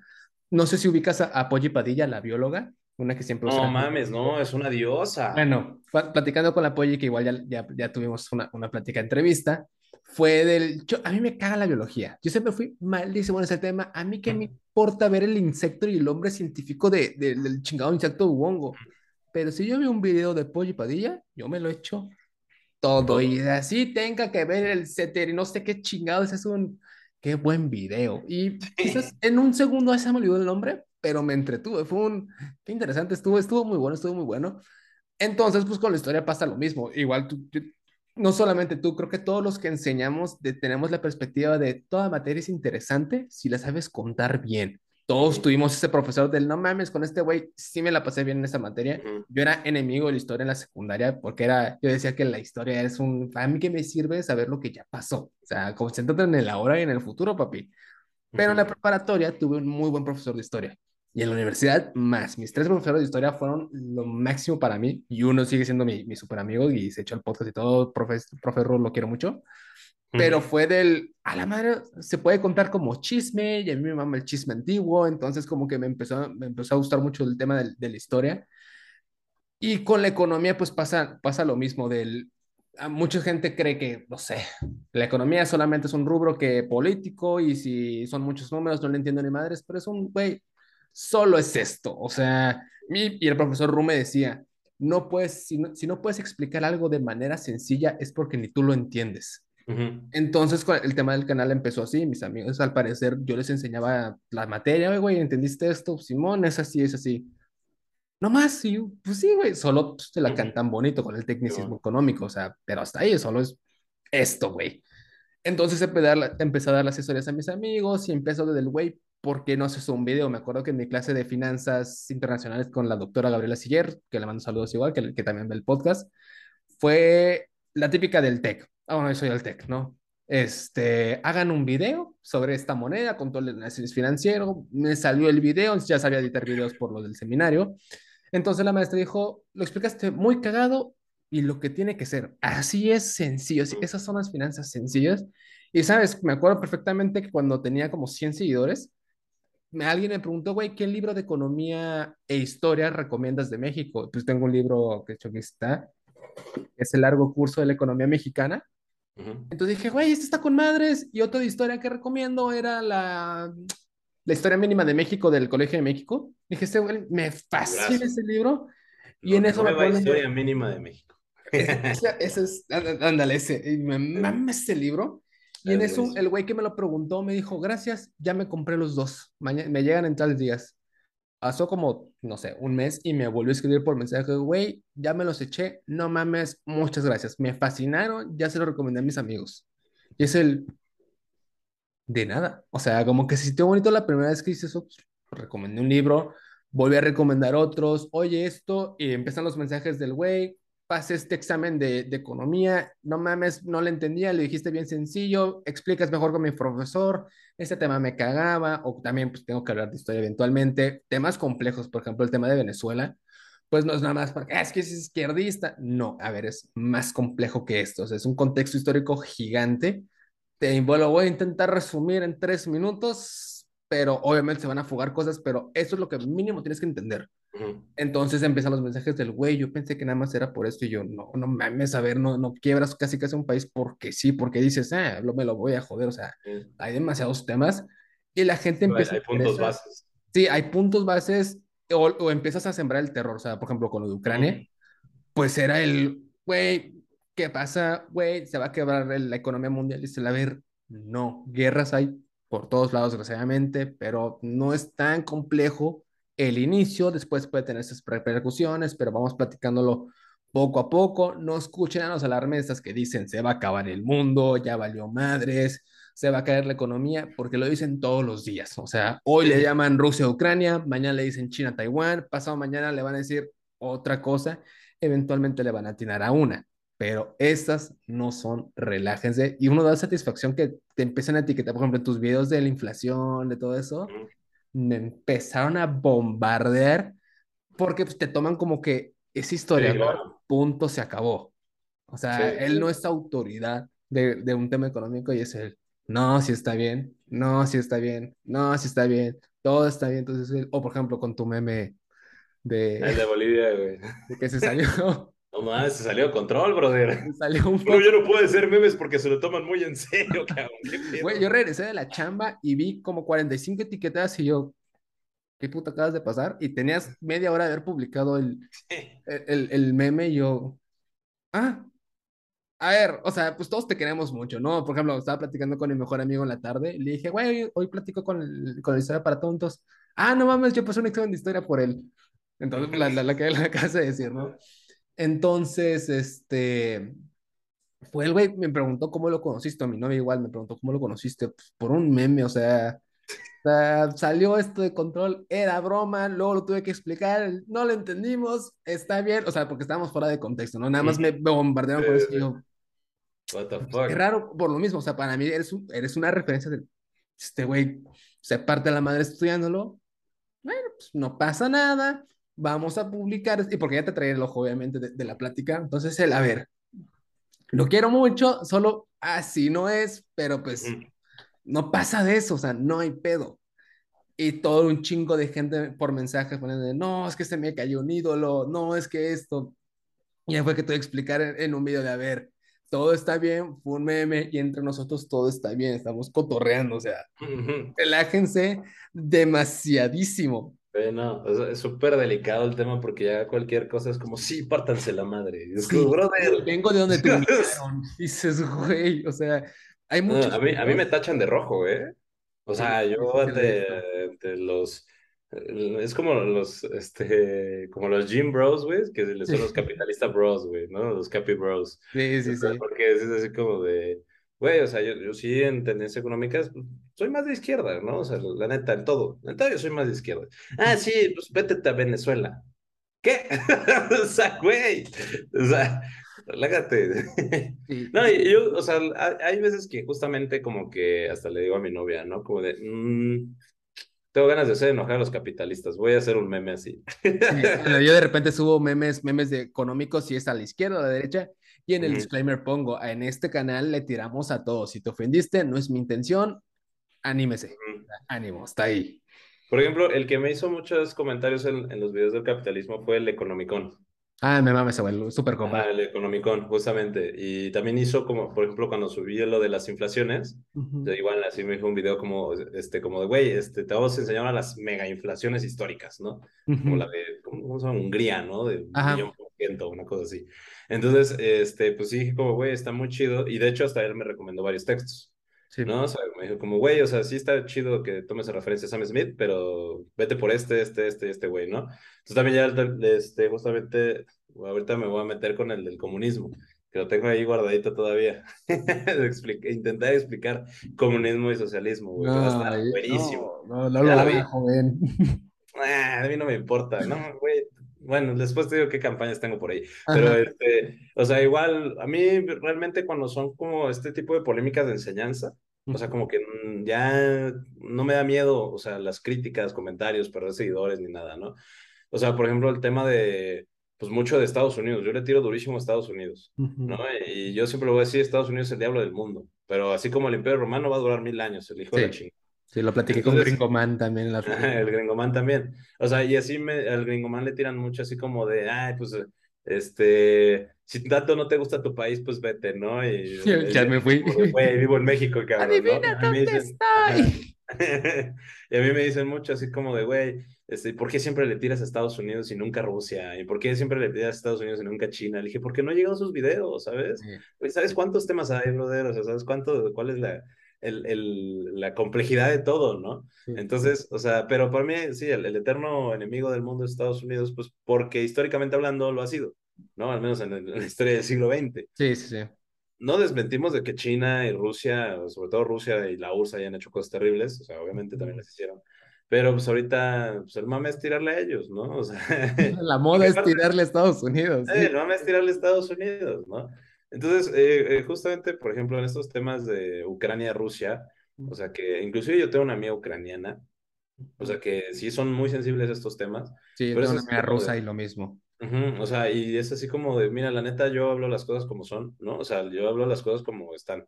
¿no? y, y, pues no es tirarle ni uno al otro y siempre preguntan, oye, güey, pero pues en Ucrania, ¿quién es el malo? ¿No? ¿Es Rusia o es Ucrania? Le digo, para mí los malos son los gobiernos. Sí, mi amiga rusa dice, el malo es Putin. Ajá, exacto, güey. A mí los malos son los, gobiernos, güey. También porque Zelensky pues, acepta mucho, muchas cosas ahí medias turbias, ¿no? Entonces, este, es justamente como, güey, si no existieran estos malos gobiernos, no existirían este tipo de situaciones, ¿no? O sea, y, hay que topar ese pedo, ¿no? O sea, y, eso es lo que siempre digo, no existen buenos ni malos, sino que existen acciones por parte de estados y países que, pues, debido a sus actividades, pues desencadenan miles de cosas. Entonces, pues sí, es, es, bastante complicado, pero le pierdes el miedo, la neta. Hay, un punto, por ejemplo, pues, antier fue, o hace cuatro días salió el informe de gobierno de, de, de AMLO y tú sabes que hablar del presidente es desmadre. Yo como, como, como economista lo tengo que hablar, sí o sí, me guste o no, me van a caer la bola de, de chairos y derecharios, sí, y el informe de gobierno me lo están pidiendo mucho, porque pues, entre la parte que no la entiendo, entre la parte de qué es verdad y qué no, porque pues, todos los gobiernos mienten. Entonces empecé a leer el informe, apenas hoy lo pude leer y fue un, mañana me va a caer la voladora. Me dices, ya ni modo, ya ni modo. O, un chavo que hizo un video sobre el comunismo, no, sobre el socialismo, y es él, a ver, yo sé que este güey le escriben sus, sus videos, o sea, me digan lo que me digan, yo ya sé de fuente directa que le escribieron sus videos, porque en el momento que yo le comenté, totalmente mal parado, totalmente, es que pone este, no, chavo, o sea, no, no sabes, no entiendes ni lo que dijiste. Y, casualmente el güey que yo sé que le escribe me empezó a tirar, ¿y por qué no hablas del capitalismo así? Y en el video puse en chiquitito, esto no es un video antisocialista ni un video procapitalista, o sea, criticar a uno no significa que le voy al otro, o sea, partemos de ese punto. Entonces fue un, ¿y dónde está tu video del capitalismo? Tengo demasiados videos criticando al capitalismo, es el que más le tiro totalmente por todo el contexto de desigualdad económica. Entonces, y porque además es el que predomina, ¿no? Obviamente vas a tirar el que predomina. Entonces, si solo ves el que te tocó, pues hay toda una gama de videos o, o lo que tú dices, para allá voy. Bueno, primero una opinión de López Obrador hace un año, más o menos, ¿Y por qué no hablas así de Peña Nieto? ¿Dónde estabas? Sí, estaba en la secundaria y preparatoria. O sea, partiendo desde ahí y por alguien tengo que empezar. Voy por AMLO, ahora voy por Peña Nieto y ya voy hasta Cedillo. Entonces, ¿por qué me están pide, ¿y por qué no hablas así de, y nada les da gusto? ¿Y por qué no de Lázaro Cárdenas? Y así me voy a ir hasta llegar a Santana, seguramente, o más atrás, voy a, voy a llegar hasta Cuauhtémoc segundo, y nada, y nada les van a gustar, pero pues así es la gente, güey. Y eso, y eso justamente te quería preguntar del cómo lidias con el hate de los académicos, porque justamente blindaste un momento de lo del podcast de esto no es con intención, porque ya sabemos, o sea, los que seguimos tu contenido, sabemos que la historia es una ciencia social y nunca le va a dar gusto a todos, y menos a los cuadrados académicos. ¿Cómo lidias contra ellos? Mira, eh, al principio, o sea, como que no me tenían en el ojo, ¿no? O sea, o sea como que era muy ignorado, como a ah, este güey nada más. Sí. Cuando empecé a agarrar popularidad fue cuando ya empecé a, a, tener este tipo de problemas. O sea, al principio sí como que fue una cuestión de defender el trabajo, ¿no? Así como de, güey, o sea, yo nunca, porque sí me han acusado de querer sustituir a la SEP casi casi, ¿no? Este güey quiere sustituir a la academia, ¿cómo es posible que este vato pueda hablar de historia y no es historiador? ¿Cómo no sé qué, la chingada? Entonces, o sea, yo me blindé mucho en como de, güey, o sea, topen, topen que si la, el, común, o sea, la gente común, güey, me busca a mí, es porque los historiadores no están haciendo bien su chamba. Sí. O sea, y tú como economista me lo podrás decir igual, güey. Sí, totalmente. Pues yo en lo personal la economía no la entiendo, güey. O sea, yo, yo la intento evitar, inclusive cuando hablo de historia para todos. Sé que la economía sí viene súper vinculada, güey, pero, güey, no puedo hablar de cosas que no entiendo, ¿no? O sea, la neta. Y las teorías económicas para mí son, o sea, si de por sí teorías de relaciones internacionales están bien vinculadas, güey, las teorías económicas no, o sea, no, doy en una. Entonces, este, y no, que, no es que no me interesen, ¿no? Es que simplemente están, o sea, están difíciles. Sí. entonces, este, como que justamente decía eso, como, güey, o sea, pues hagan bien su chamba como historiadores o como divulgadores de historia, ¿no? O sea, sobre todo con una maestra que, pues sí le dije eso, o sea, tú eres maestra, güey. O sea, si tú eres maestra y tus alumnos prefieren verme a mí, no a ti, porque estás haciendo algo malo, ¿no? O sea, o tú diciendo... Ajá. O sea, pero no, no, estoy diciendo que yo sea mejor que tú, ¿no? O sea, porque, güey, yo no soy historiador, yo no tengo el conocimiento que tú tienes y ni siquiera tengo el acceso a la información o sea, que tú tienes, ¿no? Eh, y, y, de hecho, pues también les decía eso, ¿no? Como de, güey, hay un elitismo académico bien duro porque yo ya, a pesar de que tengo como este cierto nivel de popularidad, a mí me han negado, pues, ciertos accesos, ¿no? Porque es exclusivo para la academia. Entonces es como de, brother, bueno, está bien, se entiende lo pirateo en internet, no hay falla, está el mismo Totalmente, o sea, cuando me pasa eso es el, ahorita busco el PDF en 12 segundos. Sí, sí, Yo te iba a pagar, pero bueno. No, lo buscas en inglés, lo traduces y ya, sin su madre. Yo lo quería pagar, brother. Yo quería ser honesto, me vas a fomentar la piratería. Gracias. Está bien, no me quejo. Entonces, eh, ya después, o sea, como que han surgido varios historiadores últimamente, sobre todo estos últimos meses, que igual es que como que intentan defender el trabajo del historiador, ¿no? Y lo entiendo, y es totalmente aceptable, pero pues es, es la misma tendencia, y de hecho apenas, no tiene mucho que fui a, a la Autónoma de Tlaxcala a dar una plática, de hecho al, al, a historiadores, ¿no? Estudiantes de historia. Ah, sí. y, y, sí fue como sorprendente para mí, porque sí fue como de verga, ¿no? O sea, hasta mi amigo que me acompañó, Carlos, sí me dijo como de, güey, pues amárrate, agárrate los huevos porque te van a tirar bien duro. Al contrario, me agarraron, me, me aceptaron muy bien. ¿No? Y a pesar de que hubo un, un, tipillo que como que sí se quiso ver acá el, o sea, el, el máster, ¿no? Que va a humillar la historia para tontos, que de hecho, pues no estuvo mala su pregunta, o sea, sí fue como muy acertada, pero sí se sintió acá el... Sí, con la intención. Con la intención. O sea, mucha gente la defendió mi postura, es como, sí, sabemos que este güey es historiador, pero topen que si este güey está triunfando sin ser historiador, es porque nosotros los historiadores no hemos hecho bien nuestro trabajo como divulgación, ¿no? Entonces, eh, como que de ahí, o sea, como que me agarré de ahí, de ahí me empecé a defender. Pero ya después hablando con un amigo historiador que se llama Bob Zacoatl, este, que es muy bueno, por cierto. Saludos al Bob, que también tenemos su capítulo. Y con el Bob. Vamos mucho. Eh, justamente él me dijo, güey, es que sí topa que, o sea, yo entiendo tu postura, pero también topa que, o sea, si necesitas, si quieres seguir haciendo esto, sí o no, güey, tienes que saber historiografía, ¿no? Tienes que saber la, la teoría de la historia. Y me, y me mandó así un textote y me dijo, güey, pues, o sea, o sea neta, la, la, cuestión es que me mandó uno que se llama No sé qué del mal historiador, que ahí lo ando leyendo. O sea, entonces me dijo como, no, o sea, sigue haciendo lo tuyo, güey, sigue haciéndolo a tu manera, pero ya agárrale un poco más, o sea, ya entiende un poco más a la academia para que una, ya tengas herramientas para defenderte, ¿no? En, en caso de que ya se te pongan mamones, y dos, eh, puedas hacer el trabajo de una manera más correcta, ¿no? O sea, y, justamente hacer el trabajo más correcto no significa que pierda su esencia, que pierda su, o lo, que le da originalidad a todo, ¿no? Sino que más bien ya tengas las, las herramientas y los principios para poder hacerlo de una manera más, inclusive, te digo, cero académica, pero sí con unas mejores raíces, ¿no? Entonces, eh, a partir de ahí como que sí he aprendido, eh, sí he estado como que tomando esos consejos que pues, eh, va, porque aparte de otra cosa que yo siempre he dicho, güey, yo estoy abierto a colaboraciones con historiadores las veces que quieran, güey, o sea, pero jamás se me acercan. O sea, yo te diría, es que me, me quise acercar a este historiador, güey, no los conozco, no, no sé cuáles son los historiadores de México, porque se esconden debajo de las piedras, ¿no? O sea, y si no eres de la academia, o sea, es así como, bro, es que ya leíste a, a Juan Nepomuceno del García, es como, pues claro que no, güey, o sea. Se dan un balazo en los pies. Ajá, o sea, es como, claro que no, porque no sé quién es, ¿no? Y ya me dicen, ah, pues escribió tal libro, que no sé qué, ah, ok, bueno, ya, más o menos como que agarro y top. No, pero, pues, o sea, es muy extraño, o sea, que así verdaderos historiadores me hayan dicho como de, güey, pues vamos a colaborar, o te doy consejos, o, o sea, o cosas así, ¿no? Porque, o sea, yo no estoy negado a eso. O sea, si llegara un académico y me dijera como de, ah, como me lo hizo este Boxacoatl, güey, me dijo, a ver, pendejo, las cosas bien, Digo, va, o sea, está chido, sí lo aprendo, ¿no? Y, pues sí tengo una raíz por la cual ya puedo seguir creciendo, ¿no? Porque creo, tampoco estoy negado a seguir aprendiendo, a seguir creciendo, o sea, y, seguir pues implementando las cosas ya de manera correcta.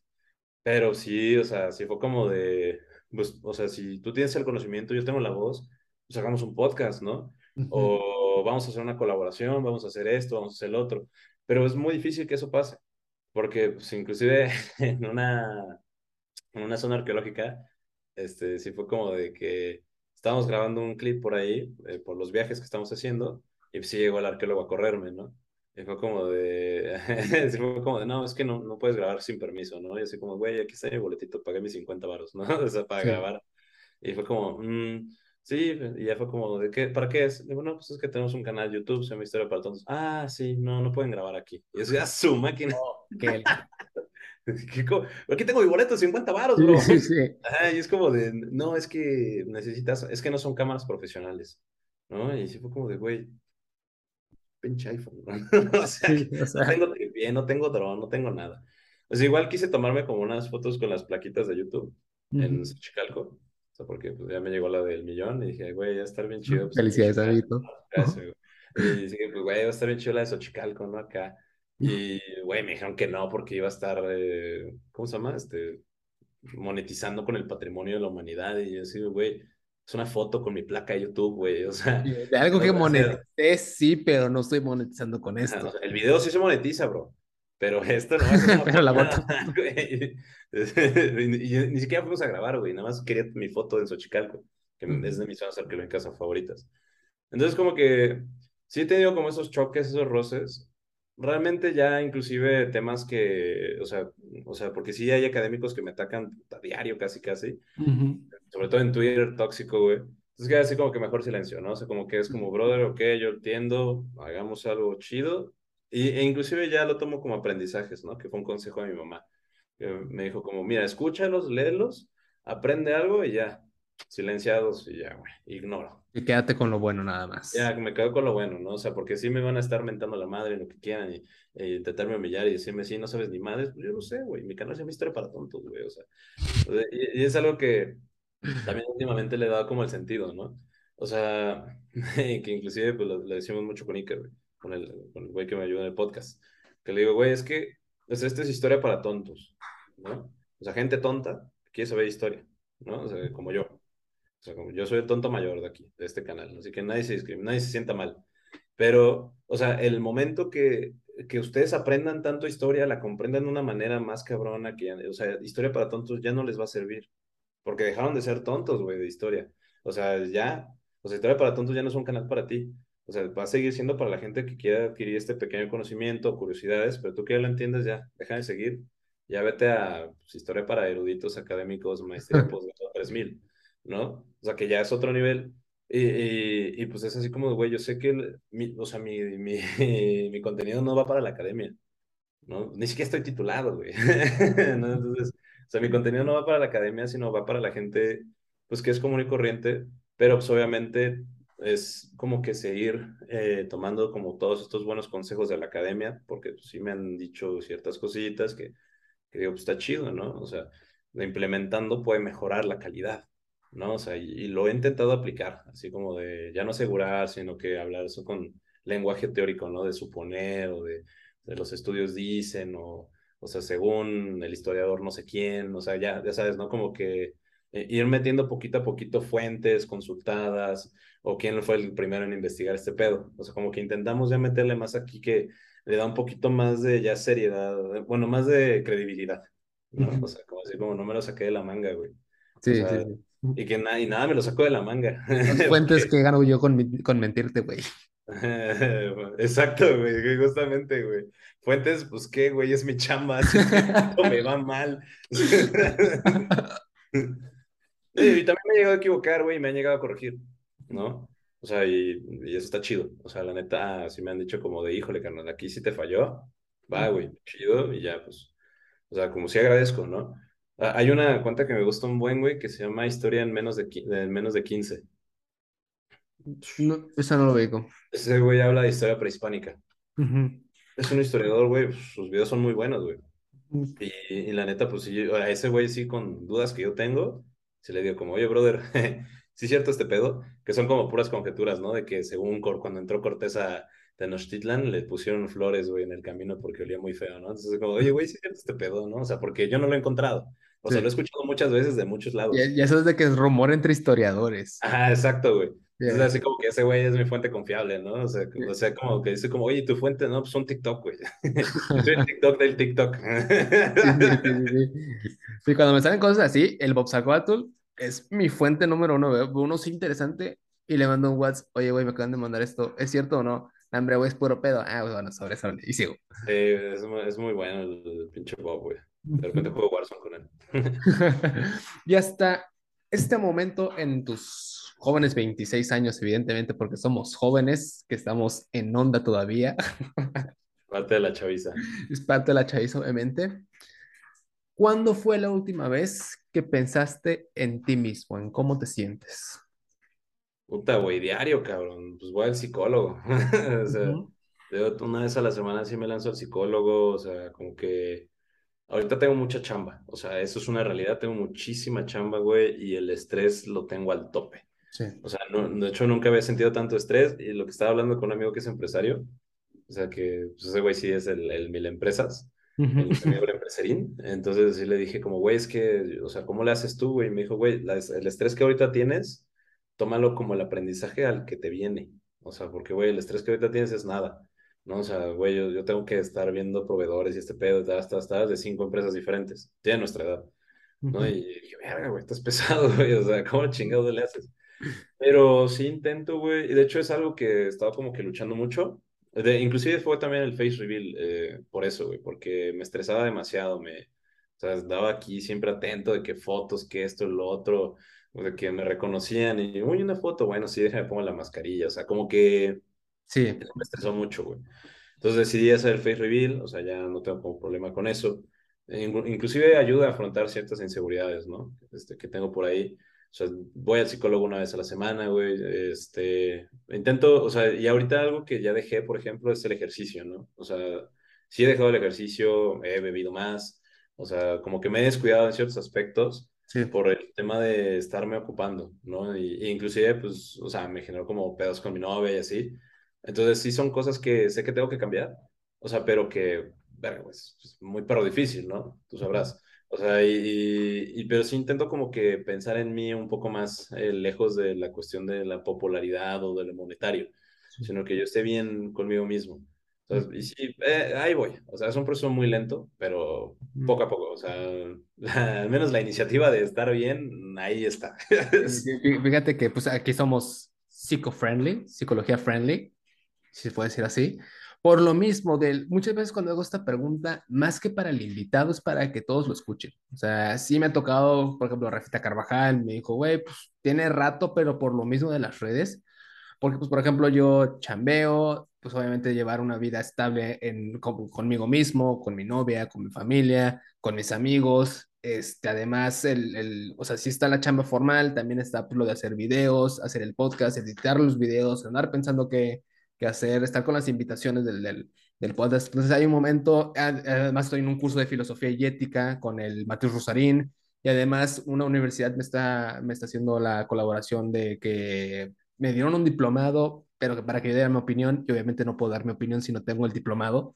Entonces me están haciendo, me están pidiendo el favor de, oye, tómate este diplomado, elige tú el que quieras, y pues bueno, elegí eh, minería de datos, entonces como que traigo todo eso al mismo tiempo, más mi psicólogo, entonces él ay, espérense, espérense, espérense. Entonces, ayer, platicando con mi novia que andaba aquí en, mi casa, me dijo, oye, amor, ¿vas a hacer algo de, de, la chamba? No, no voy a hacer nada. Tengo un chingo de pendientes, me voy a dormir. Pero pues me dijo, oye, pues, ¿por qué no? Es que ya no puedo, o sea, me, me, me estresé. Voy a hacer nada. Voy a descansar porque obviamente he sentido que no te he dedicado el tiempo que te quiero dar. O sea, que mereces y te quiero dar. Vamos a hacer una peli seguro vamos a ver una peli. Me vale más que se caiga. Gracias a Dios mi trabajo me tiene prohibido este, ver los datos, bueno, meterme hasta mi correo laboral, porque como jamás manejamos esta información tan sensible de la gente, es el, güey, no puedes, no puedes ni meter el teléfono. O sea, porque pues, puedo ver hasta las identificaciones de las personas. Entonces, el, no tengo la preocupación de tengo que llegar a ver correos porque pues no, mi chamba es allá en el edificio, ya salí, chingan a su madre, pero si hay un punto en el que estoy dejando de hacer las cosas porque quiero. O sea, hay un punto que lo platiqué con Rafita Carvajal, del ya era video por subir video, porque tengo que cumplir con el algoritmo y no pasa nada si no lo subo. Entonces, el video sale mejor, preferí dedicarle, aunque sea más horas a investigar para un buen video o para editar un buen video, que hacer un video corto en chinga porque tengo que cumplir con el algoritmo. Entonces, como que empiezo otra vez el gusto de, ah, quiero hablar de esto. Quiero recibir mentadas de madre de los amlovers. Está bien, pero porque yo quise hacerlo, no porque tenía que cumplir. Que la dinámica de las venderas, va, que hoy quiero entrevistar a alguien, ah, vamos a escribir, vamos a escribir al TECA, a ver qué onda. Entonces, como que empecé a distribuir gente, a distribuir mis, mis cosas, porque, por ejemplo, Fender Acher, inversionista, le pregunté lo mismo y me dijo, güey, creo que nunca lo he hecho, porque, pues, el, para los contexto, para los que quieran ver su, su entrevista, spoiler, el güey era pobre, o sea, pobre, pobre, pobre. Sacó su familia adelante y ahorita le va demasiado bien en la vida, pero como está en este mecanismo de defensa, de tener que proveer, es el yo, yo estoy bien, mientras provea, ya es, lo de, ya es lo de menos como esté. Entonces, como que le pregunté, oye, güey, pues ¿cuándo? ¿No? Pues, me dijo, pues creo que nunca, y como que se vio lo hackeado. Me dijo, yo sé que tengo un pedo psicológico, yo sé que tengo que ir al psicólogo, pero dame chances. Como que el proceso del, pues obviamente tocar fibras sensibles, del que te gusta, porque no te gusta, o por ejemplo, en temas así corto y, y de compas, cuando dijiste el, para mí la gente tiene que demostrar lo que sabe, o, o su conocimiento para mí fue un, ah, o sea, como que captaste mi atención porque es el, ¿por qué? Pero dije, no, vamos a dejarlo, vamos a dejarlo así solito. Por ejemplo, tu tema, sí me llamaba la atención del por qué estaba tu anonimato antes. Porque, por ejemplo, mi padre se me preguntó, ¿es el que siempre sale con los ojitos en el mapa? Y yo, Simón, ese mero, todavía no sale su cara. Y yo, ya, ya, ya sale, pero hasta hace poquito. Ah, ok, hizo curioso del, del, por qué. Y hay gente que prefiere estar en el, en el anonimato todavía como Pollo y Padilla. O sea, de, de, amigos y todo lo tuvimos en entrevista, pero se me dijo, pero sin nombre. Y yo, sí, pero me madres, o sea, o por ejemplo sí, contigo, sí. o sea, que te pregunta al inicio, o sea, del hasta aquí, hasta aquí, uh -huh.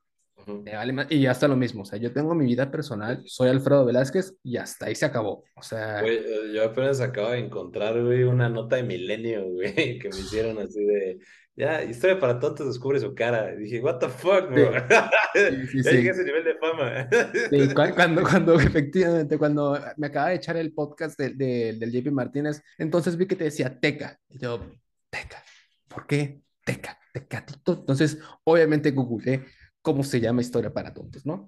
Y ahí me salieron todas esas notas. Increíble revelación, Historia para Tontos. Y yo, ¡ay, mamón! Yo wow, quiero esas wey. notas. Dije, ya se le va, se va a volver bien, mamón, con estas notas, de verdad. Yo ya, yo ya. Güey, yo, yo, las vi ayer. Yo las vi ayer, güey. O sea, porque estaba buscando un meme, de, de, o sea, un meme mío. Sí. Porque luego salen ahí en Google imágenes, güey, los andaba ahí buscando. Y de repente vio así Milenio, historia, porque aparecía como historia para tontos, descubre su cara. Y dije, a la madre. Yo soy enemigo de la edad importa, enemiguísimo, y tú más que nadie igual sabrá del. Yo, soy, yo tengo 52 años y tú no viviste esa época. Soy enemiguísimo. y Gerardo Vera es el ejemplo del mocoso de segundo de prepa y sabe un puta madral de política e historia. Gerardo. Y tiene... ya, le dije que ese, ya le dije que ese güey me va a dar chamba cuando sea presidente. Yo, le, yo, igual le dije, güey, me hace secretario de Economía, por favor. yo creo la de turismo. Pero dices, güey, dinero. siete años. O sea, en, la, en, el segundo capítulo que tengo con él, le dije, oye, güey, ¿ya pasaste a la universidad? Dijo, no, güey, acabo de pasar el último año de prepa. No, no seas mamón, Gerardo.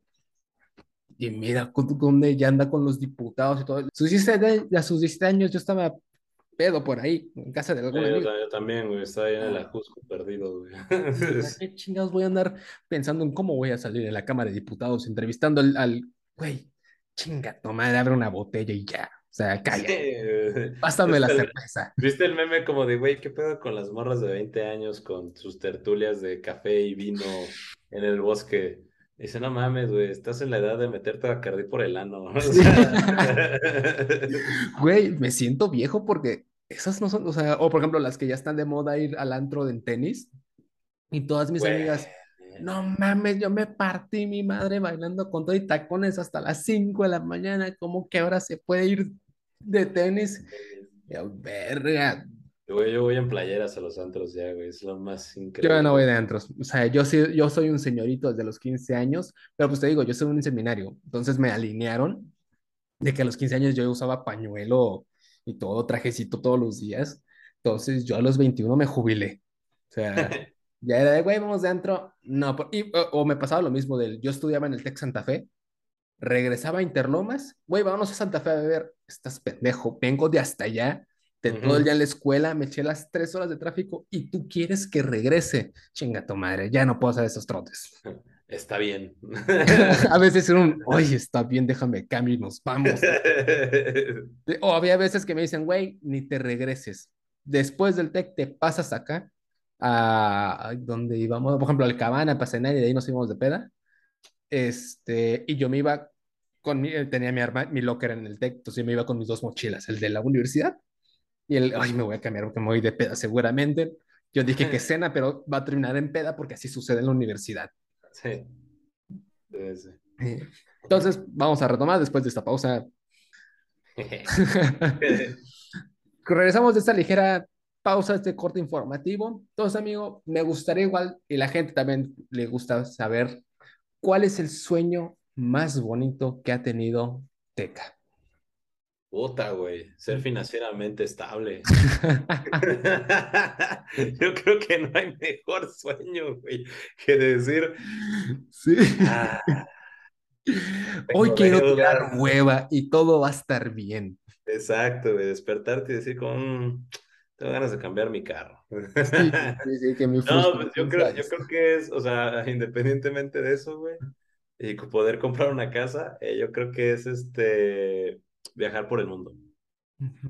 O sea, eso es mi sueño, güey, viajar por todo el mundo, a cualquier lado, güey, todos los países, no importa qué tan lejano, güey, qué tan inhóspito, qué tan horrible sea. O sea, e, es una pregunta que me hacen mucho, así como de, güey, ¿tú qué conoces historia, güey? Eh, ¿Qué, ¿Qué país te gustaría conocer por su historia? Cualquiera, o sea, no me importa. O sea, o sea, si me dices ahorita como qué país te gustaría ir, tengo en, la mira Colombia. O sea, yo Uruguay. Pero, o sea, güey, o sea, yo me iría a Corea del Norte, a Tanzania, a Mali, güey, a, a todos lados, Kazajstán, Tayikistán, Kirguistán, güey, a las Islas Mauricio, o sea, donde sea, güey. O sea, yo sí, si tuviera el, el capital, o sea, el financiamiento, me echaría unos cinco años viajando, güey, sin parar. O sea, sin parar, sin parar y conociendo todos lados, güey. O sea, porque, o sea, es algo que mis abuelos me inculcaron, porque mis abuelos en cuanto se jubilaron se dedicaron a viajar. ¿no? O sea, está bien cagado, ¿no? Porque luego mi abuela me cuenta así como de, ay, sí, cuando fuimos a la Unión Soviética, dije, ah, abuela, ya es, la ya es Rusia. Ajá, no, pero aparte de así como la Unión Soviética, sí, estuvimos en Kiev. ¿No? Y así de, ah, ¿cómo te digo, abuela? ¿Cuál es la capital de Ucrania, güey? Moscú. es un chorro de memes ese de con el, con el Charles Chaplin alemán, porque si digo el nombre sí me lo banean. Sí, pero eh, justamente, este, o sea, yo creo que es eso, güey. O sea, sí, el viajar por todo el mundo, ahorita antes de los 30, quiero hacer un sueño que tengo desde, como, desde que tengo 14 años, que es agarrar mi carro y viajar por toda la península de Yucatán. O sea, y visitar todas las zonas arqueológicas de la península de Yucatán. Ya lo hice una vez con mis papás, pero pues, tenía como 8 años, güey. Sí, no vale. Ajá, no vale. Pero, güey, es que la península es preciosa, güey. Y, pues ese viaje que hice con mis papás, nos fuimos a, a Tabasco, a Campeche, a Yucatán, Quintana Roo, eh, Chiapas, Guatemala, o sea, Oaxaca, o sea, y quiero volverlo a hacer. Y aparte, mm, creo que fueron dos semanas, ¿no? Lo que hicimos eso, entonces yo me quiero echar un mes, o sea, haciendo lo mismo. Sí, bueno. Entonces, eh, yo creo que ese es el, eh, mi sueño más bonito de mi perspectiva, ¿no? Porque aparte yo no soy como cuando viajo, no soy de agarrar tours, sino que soy de... De hacerlo yo con lo que sé. Chingue su madre, ¿dónde puedo ir? Allá, ok, ¿cómo llego? No sé, ahí vamos. ¿no? Sí. Eso sí, si soy bien mamón, yo no me puedo quitar en hostales, güey. O sea, yo soy puro Airbnb, güey. Sí, sí, desde tu privilegio está bien. Y cabañas, güey. O sea, vamos a ir a acampar, no, vamos a hacer glamping. o sea, no, nada. Sé que sí lo soy. Al neta, sí, güey. Soy más perra que cachorra, pero no me importa. Ajá, exacto, güey. Es, es que la experiencia buena, no. Yo te alcanzo tu experiencia, güey. Pero yo me regreso a mi cabañita con internet, güey. Sí, sí, sí. igual. Entonces, es eso, güey. O sea, como que quiero conocer todo, o sea, o lo más que pueda. O sea, no solo como de fui, fui, al país. Por ejemplo, yo colecciono banderas, güey, del mundo. Ah, qué padre. Es como mi, mi hobby, ¿no? Mi hobby es embriagarme y coleccionar banderas del mundo. Entonces, este, pues tengo banderas de todo el mundo, güey. Y, pero tienen que ser banderas que traídas de esos países. Efectivamente, no, no, sería una mamada, pides todas por Amazon. No mames, güey, pinche mercado de Sonora, güey. Mm, dame, dame una bandera de Corea del Norte, ¿no? Entonces, eh, entonces, justamente como que quiero hacer eso. O sea, y pues sí, siempre que mis amigos viajan, pues les pido una bandera, ¿no? Entonces, actualmente tengo como 40 banderas, ¿no? De diferentes partes del mundo. Entonces, inclusive es como una expectativa así como de huevo, ya tengo la bandera, solo me falta visitar el país.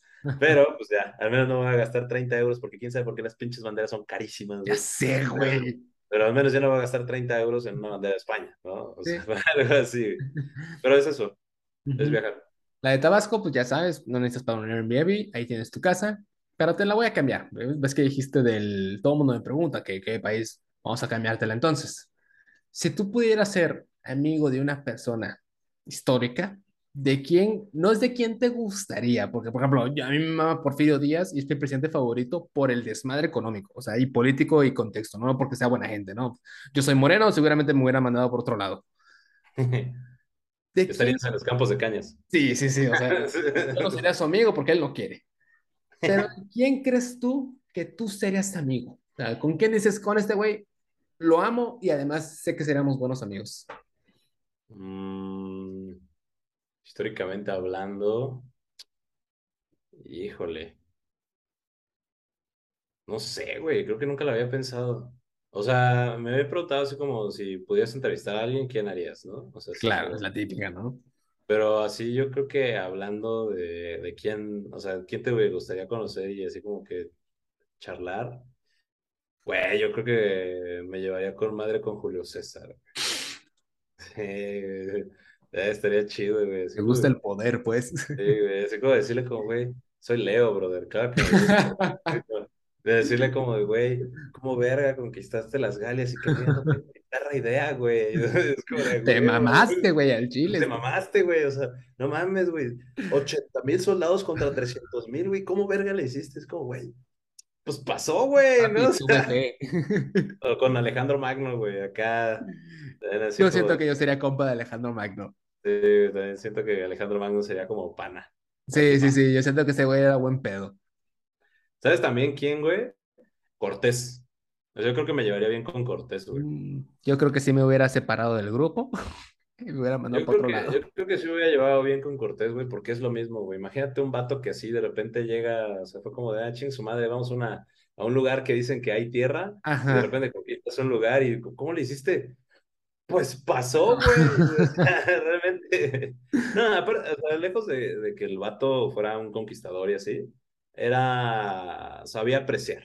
Sí. O sea, la belleza. O sea, dentro de, todo, Cortés narra en sus, en sus crónicas que uno de sus más grandes arrepentimientos es haber destruido Tenochtitlan, ¿no? O sea, sí, pero, no, o sea, pude haberlo hecho de otra manera, ¿no? Sí, sí, sí, era cuestión de enfoques.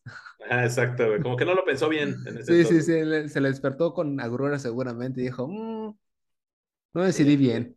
Aparte, tenía la suficientemente sensibilidad para llorar, güey. Él aceptó que lloró, güey. Perspectiva, sí, igual. Perspectiva, Por ejemplo, Porfirio Díaz, güey, también hay uno, le, lo conocían como el llorón de Tecuac, creo, una, no, el, llorón de no sé qué, güey, porque una batalla durante la rebelión de Tuxtepec, Ajá. Eh, pelearon allá en Nuevo León y lo vencieron y se puso a llorar. Entonces lo conocían como el llorón. Esa no la sabía. Y era buen nuero, el güey era buen nuero. Ahí en Tampico, mi familia es de Tampico. Entonces, pues hay una estatua de, de, Porfirio Díaz ahí. Ya, chingo, pues ¿por qué? Ya fue cuando empecé a, explicar, a conocer más de historia, pues de todo el desmadre que le hizo a Tampico, toda la inversión, porque la suegra era de ahí. Entonces, ah, mira, tienes contento a la suegra. Muy bien, muy bien. Sí, justo. O sea, fíjate que como que me gustaría como entrevistar, o sea, me gustaría como haber convivido con gente que, que logró cosas sin querer, ¿sabes? O sea, independientemente de lo que haya logrado, o sea, logró cosas sin querer, güey. Entonces, porque así se ha desarrollado mi vida. O sea, he tenido éxito sin querer. Realmente sí he trabajado por ellos, pero es, como yo soy bien jalador, entonces es como, ¿quieres hacer esto? Bueno, y voy y lo hago. Es como, ¿Quieres participar acá? Está bien. Y voy y lo hago, güey. O sea, entonces, lo historia para todos así ha crecido, güey. O sea, como de, O sea, no sé, güey, oye, este, ¿quieres hacer un podcast? Ok, vamos a hacerlo. Oye, y si ahora viajamos, está bien, y ahora vamos a viajar. O sea, entonces como que siento que personas históricas que hayan hecho lo mismo, así que Julio, es como de, mm, ¿qué quieres, güey? ¿Quieres irte a la Galia? Bueno, ya se fue a la Galia. Fíjate que ahorita que dijiste eso, mis dos personajes históricos favoritos son Emiliano Zapata, porque para mí es como el superhéroe mexicano ese cabrón, lo amo y lo adoro y Leonardo da Vinci, pero da Vinci es desde muy, muy, muy morro, o sea, porque yo, mi sueño frustrado es estudiar astrofísica. Entonces, como que da Vinci era lo, el, el, pues el todólogo, zurdo además, entonces como que, como yo soy zurdo, pues como que en la escuela siempre me ponían del Día del Zurdo, tus referencias son estos güeyes, y yo era el Leonardo da Vinci, ah, mira con madre. Entonces, pues poco a poco fui investigando más de él y dije, ay, qué pedo este cabrón. Entonces, me mama toda la historia que engloba Leonardo da Vinci y todos sus inventos pero cuando empecé a leer, a investigar más, fue un güey que fue un puto genio sin querer, o sea, impactó demasiado en la historia, no porque se enfocara, voy a hacer investigación, no, el güey quería aprender. Hay uno de sus relatos que el güey pudo contar cuántos aleteos hace un colibrí porque se sentó a verlo y a calcular, el güey le mamaba las aves y se sentaba a ver las aves, ah, mira, este tiene este pico, porque seguramente empezó a hacer dos hipótesis y en su, en tenía como su bitácora voy a ir y su agenda, ¿no?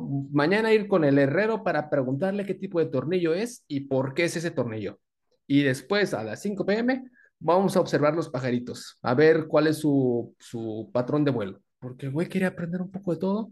Terminó siendo una fregonería en todo, pero pues pasó. O sea, solo sucedió. Y por ejemplo, en el podcast, pues gracias a Dios me ha, dado, me ha salido vienen muchas entrevistas de, de gente con, con, renombre, empezando por ti, por, economía, por Historia para Tontos, por Luis Mi Negocio, por Gringo Man, o sea, Soy Mi Rey, por ejemplo, igual.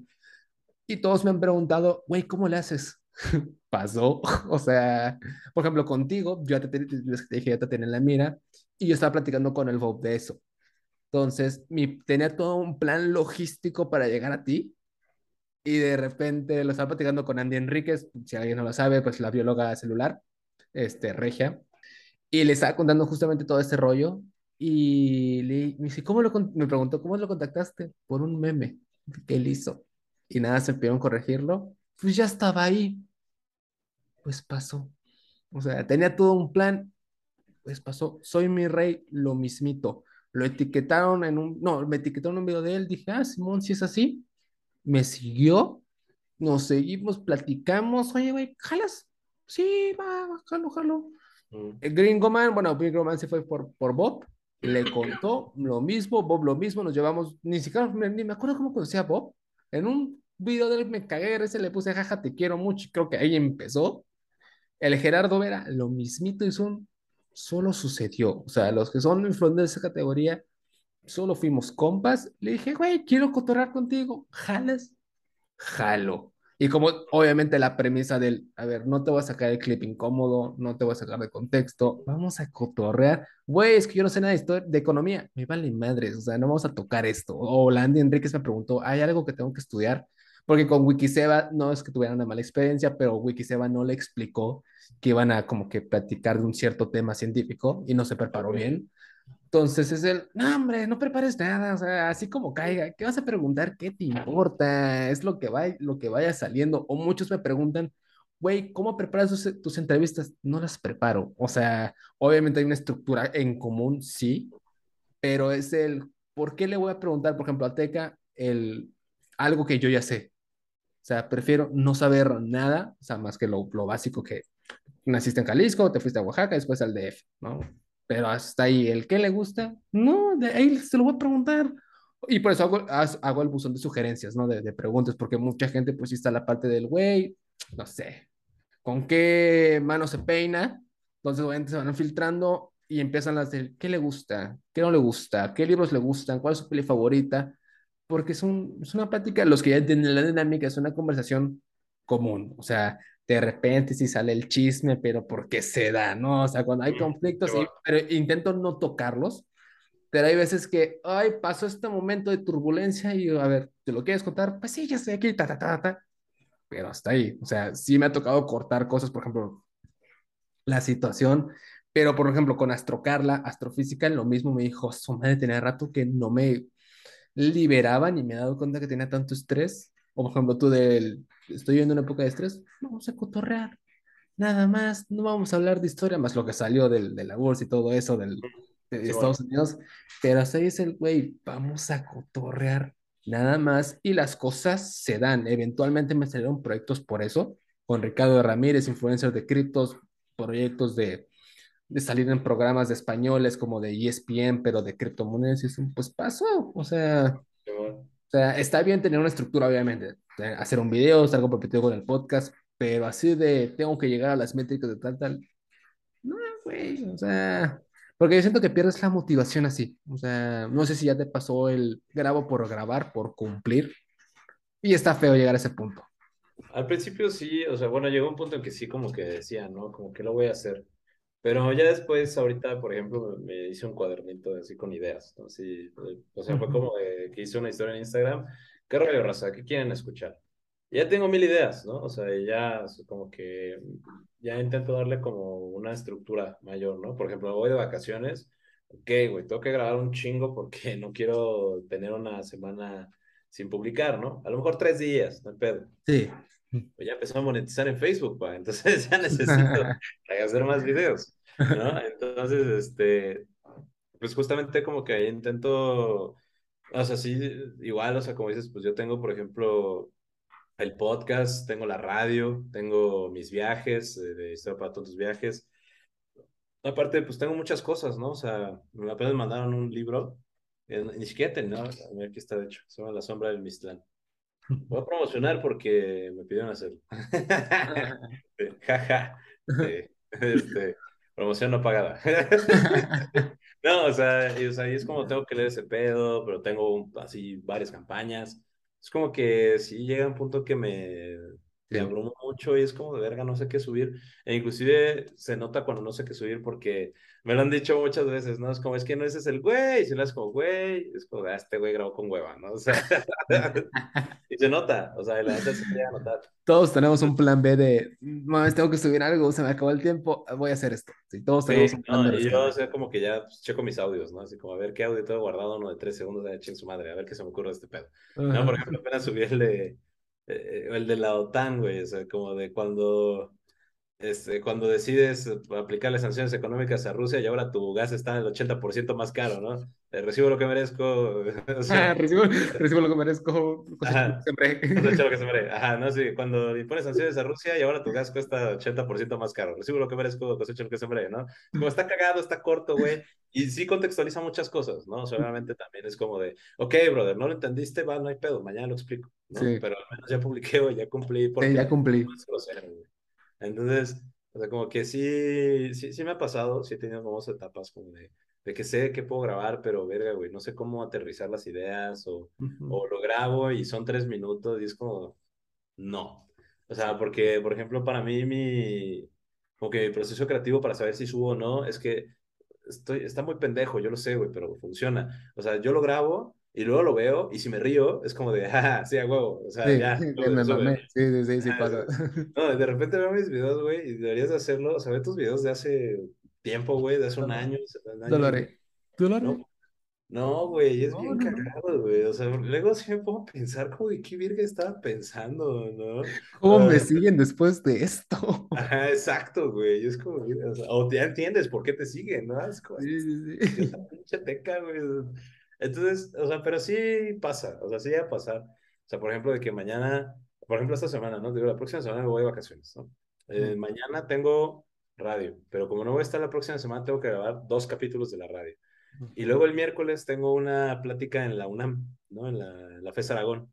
O sea, al fin, el pinche FES me hizo caso. Entonces ya, voy a ir a la FES Aragón a, a, dar una plática y afortunadamente se llenó el lugar, ¿no? O sea, y aparte me dijeron, güey, y grabas un podcast en vivo hijos de su madre, ¿no? O sea, entonces tengo que preparar mañana dos capítulos de la radio, eh, tengo que, aparte tengo que grabar y tengo que preparar mañana lo del miércoles, ¿no? Y el capítulo del miércoles, que por cierto lo voy a dar con Esenalba, que si lo quieres entrevistar, también siempre está... Tú, sí, después vamos a tener esa plática tú y yo. Ya este, o sea, pero pues sí como que llega un punto, pero, o sea, llega un punto como que me llevo a bloquear, pero por todo lo que tengo que hacer. Sí. Pero siempre esa satisfacción de, no mames, o sea, yo estoy esperando, güey, que llegue el lunes para agarrar mi carrito y manejar cinco horas a Oaxaca y luego cinco horas a la playa. Y ya estar con mi morra, güey. Chill, tranqui, ya no pensar en nada, güey. O sea, nada así como de, ah, sí, tengo que publicar. Ya. Ah, sí, es eso, cuando ya lo tienes grabado, eso, puta, debería hacer esto más seguido. Sí, les digo, maldita sea, me dedico a esto, ¿por qué soy tan huevón? no es posible que, puta, eso se lo dije a mi madre hoy, güey, del llegué todo jodido del, del trabajo. Y digo, puta, todavía tengo que grabar, aunque no lo creas, ma, grabar a veces es cansado, o sea, y hace caer esa, un chingadazo se te va Liliali, y, y la gente de verdad no cree, pero sí, sí, sí es agotado tener que decir, puta madre, tengo que grabar y editar, y aunque sea, por ejemplo, investigación a veces es largo, pero eso puede ser un video muy corto, y ahora sí te da hueva, dices, no quiero, estoy cansado, y lo haces en chinga. No puedo quitar así como el, el, inicio, ¿no? Así como de, bueno, meterte tantito a decir, güey, uh, Sí, yo no quiero hacer nada. ¿No? Entonces, sí, es pesado, pero al final, o sea, sí, siempre como que quiero, o sea, siento que eso vale la pena, ¿no? Sí. Pues, sí, pues ya también cuando empiezas a poder vivir de esto, pues también es como de, güey, métele ganas, papi, si no, no comes, ¿no? Sí, por algo llegaste aquí echándole ganas. Sí. Entonces, sí, aquí sí es el echaleganismo, ¿no? O sea, la neta.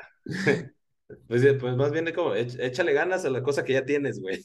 ¿no? Sí, sí, sí, sí, te iba a decir del más o menos, igual. No, sí, ya sé, pero sí es como de, güey, ya estás hasta acá, pues échale ganas, güey, síguele chingando, güey. O sea, ya no te queda de otra. Sí, no ya estás ser Godín otra vez. Tienes razón, no, no quiero ser Godín otra vez. Entonces tengo que a ver cómo le hago. Y como última pregunta, amigo, para ya cerrar. Me gustaría, me gustaría hacértela a ti, la, la he hecho muchas veces, pero como que contigo puede tener más contexto histórico. Si tuvieras, después de tu viaje de Oaxaca, tú sabes que te vas a morir. Tocamos madera, ¿por qué no? Obviamente. Y dices, me voy a sentar ahorita a escribir mi autobiografía, no por ego, sino porque quieres escribir tu historia por tus huevos. ¿Cómo se llamaría tu autobiografía? ¿Qué nombre le pondrías? La vida de un tonto. ¿Por qué? Porque eso soy, güey. O sea, soy un tonto, güey, la, neta. Eh, yo desconozco muchas cosas, soy una persona con un humor muy sencillo. Mi vida ha sido muy tonta y muy sencilla, güey, muy fácil. O sea, eh, yo veo la, la, vida como de una manera muy... O sea, yo sé que la vida es culera y es difícil, pero realmente, afortunadamente a mí, eh, lo que hago lo he hecho bien o sea, ya a partir igual de que me independicé, pues intento como hacer las cosas, pero realmente no sé qué estoy haciendo. O sea, no, no sé qué hago, güey. Eh, entonces, e, eso se me hace muy tonto de mi parte. O sea, porque yo sé que mucha gente me dice como, güey, es que ya tienes el podcast número uno más escuchado de historia en Latinoamérica. Yo sé, o sea, no sé, te contrata Adidas, güey, haces esto. ¿Cómo lo haces? No tengo idea, güey. O sea, no sé qué hago, güey. O sea, pasó. O sea, así, y así ha sido como toda mi vida, ¿no? O sea, el, grandes logros, grandes éxitos pasaron porque tenían que pasar y agradeció con Quetzalcóatl porque está pasando, ¿no?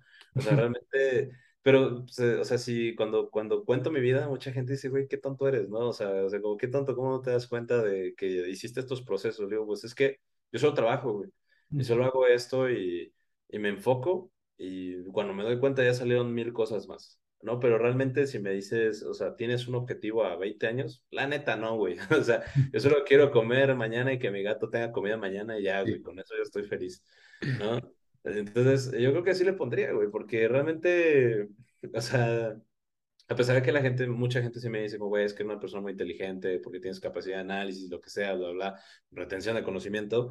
O sea, yo me considero un tonto porque a pesar de, de todo eso, no sé qué chingado estoy haciendo, ¿no? O sea, la verdad es como, ok, sí, güey, ¿por qué sabes tanto? No sé, güey, o sea, yo toda mi vida he leído y por alguna razón lo sé y pues por alguna razón acabé una carrera y, y pues no sé, y de repente yo era Godín y ahora soy mapa con cara, o sea, como que, ¿sabes? Ha estado como muchos cambios muy duros, pero pues no ha tenido como procesos complejos, o sea, sino que ha sido muy tonto todo como se ha, ha, dado, ¿no?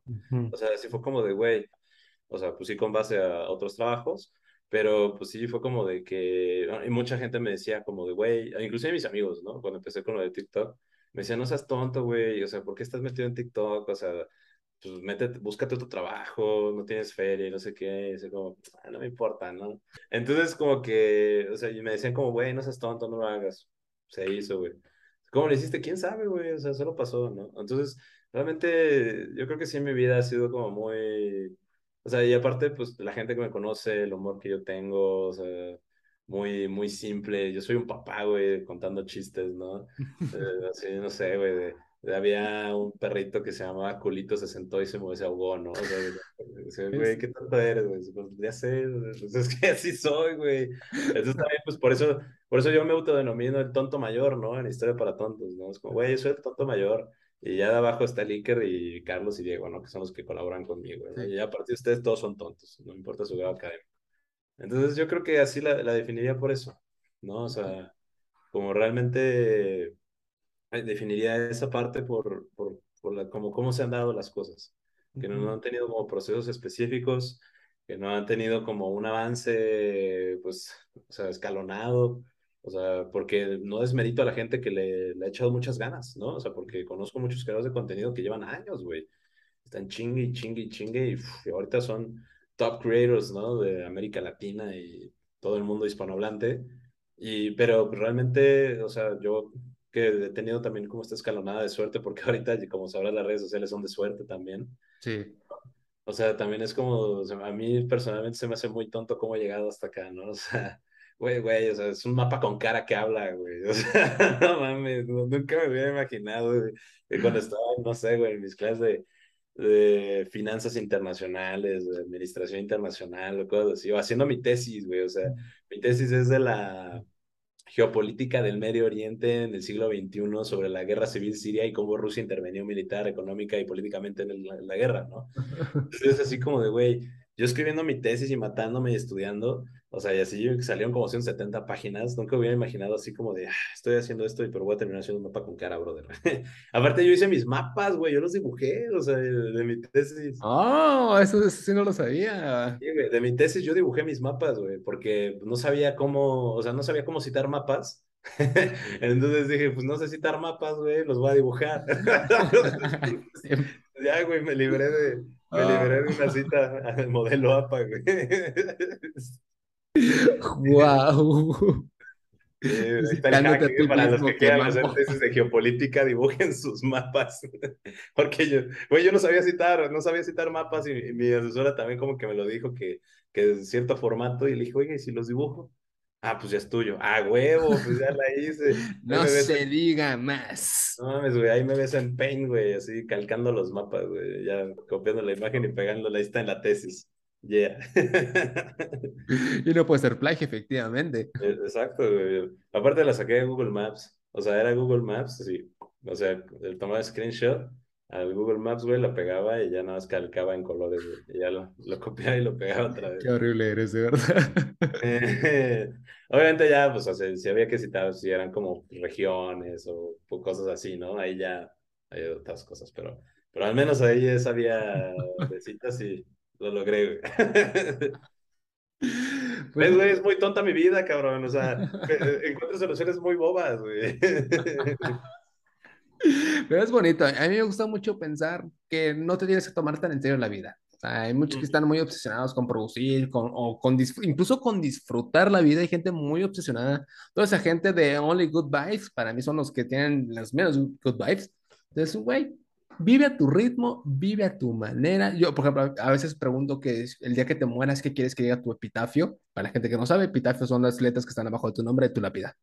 Entonces, a mí me gusta que yo, y mi parte de mis objetivos es el que en mi epitafio viva, diga, vivió a su manera, como la canción de A mi manera. Por eso me mama esa canción, porque es lo único que quiero. El, es que, por ejemplo, siempre fui como que un poquito diferente. Y es el es que no vas a ser aceptado socialmente. ¿Y qué me importa? Estoy haciendo esto porque me gusta. O, por ejemplo, ser, ser el niño religioso en la escuela laica, fresita, pues a mí me valía más porque yo lo hacía por gusto. O sea, no porque mi familia me inculcó, yo lo agarré por gusto. Me valía más que eh, no te van a invitar a las pedas, pues que no me inviten. O sea, entonces disfruta, las cosas pasan. O, por ejemplo, no sé si has visto la película de Quisiera ser millonario. Entonces, la, la, historia trata, para los que no sepan, de un güey hindú que es muy inteligente, pero por cosas de la vida que le pasó, que le dio ese conocimiento del... Porque un día vio un billete de tal, ah, mira, dice esto, y si la pregunta del, del, del juego era esa, ¿quién será en ese billete? Y él se acuerda que lo vio. Entonces, hay, mucho conocimiento que tengo porque lo viví. Porque, ah, pues, alguna vez leí un dato curioso, ah, en alguna vez vi un video, ah, en alguna vez en una P alguien me contó este dato y se me quedó, o sea, y solo lo sé, o sea, no es porque me sentara... haciendo divulgación histórica. ¿Cómo lo sabes? No sé, güey, pasó. Sí, sí, o sea, me dedico a esto. Solo sus, o por muchas veces es un bio flotantes. solo sus, a veces solo sucede y, y está bien, disfrútalo, o sea, no te mortifiques, va a pasar lo que tenga que pasar, entonces Denle sobre a la vida, gente. Es un mensaje muy bonito que le podemos darte que yo. Denle sobre a la vida, disfruten lo que pasa. Entonces, relájese un chingo más que nada. Bueno, amigo, de verdad, pues muchas gracias por pasarte, por tomar, por darnos de tu tiempo, porque vas a estar bien ocupadito mañana y pasado. Entonces, una buena dormida para, para empezar un día agitado. Entonces, no sé si quieres agregar algo más antes de despedirnos. Eh, no, pues sería todo. Entonces, gente, pues ya saben, yo los quiero mucho, tomen agüita, no olviden papadear y párense derecho. Cuídense mucho, los quiero.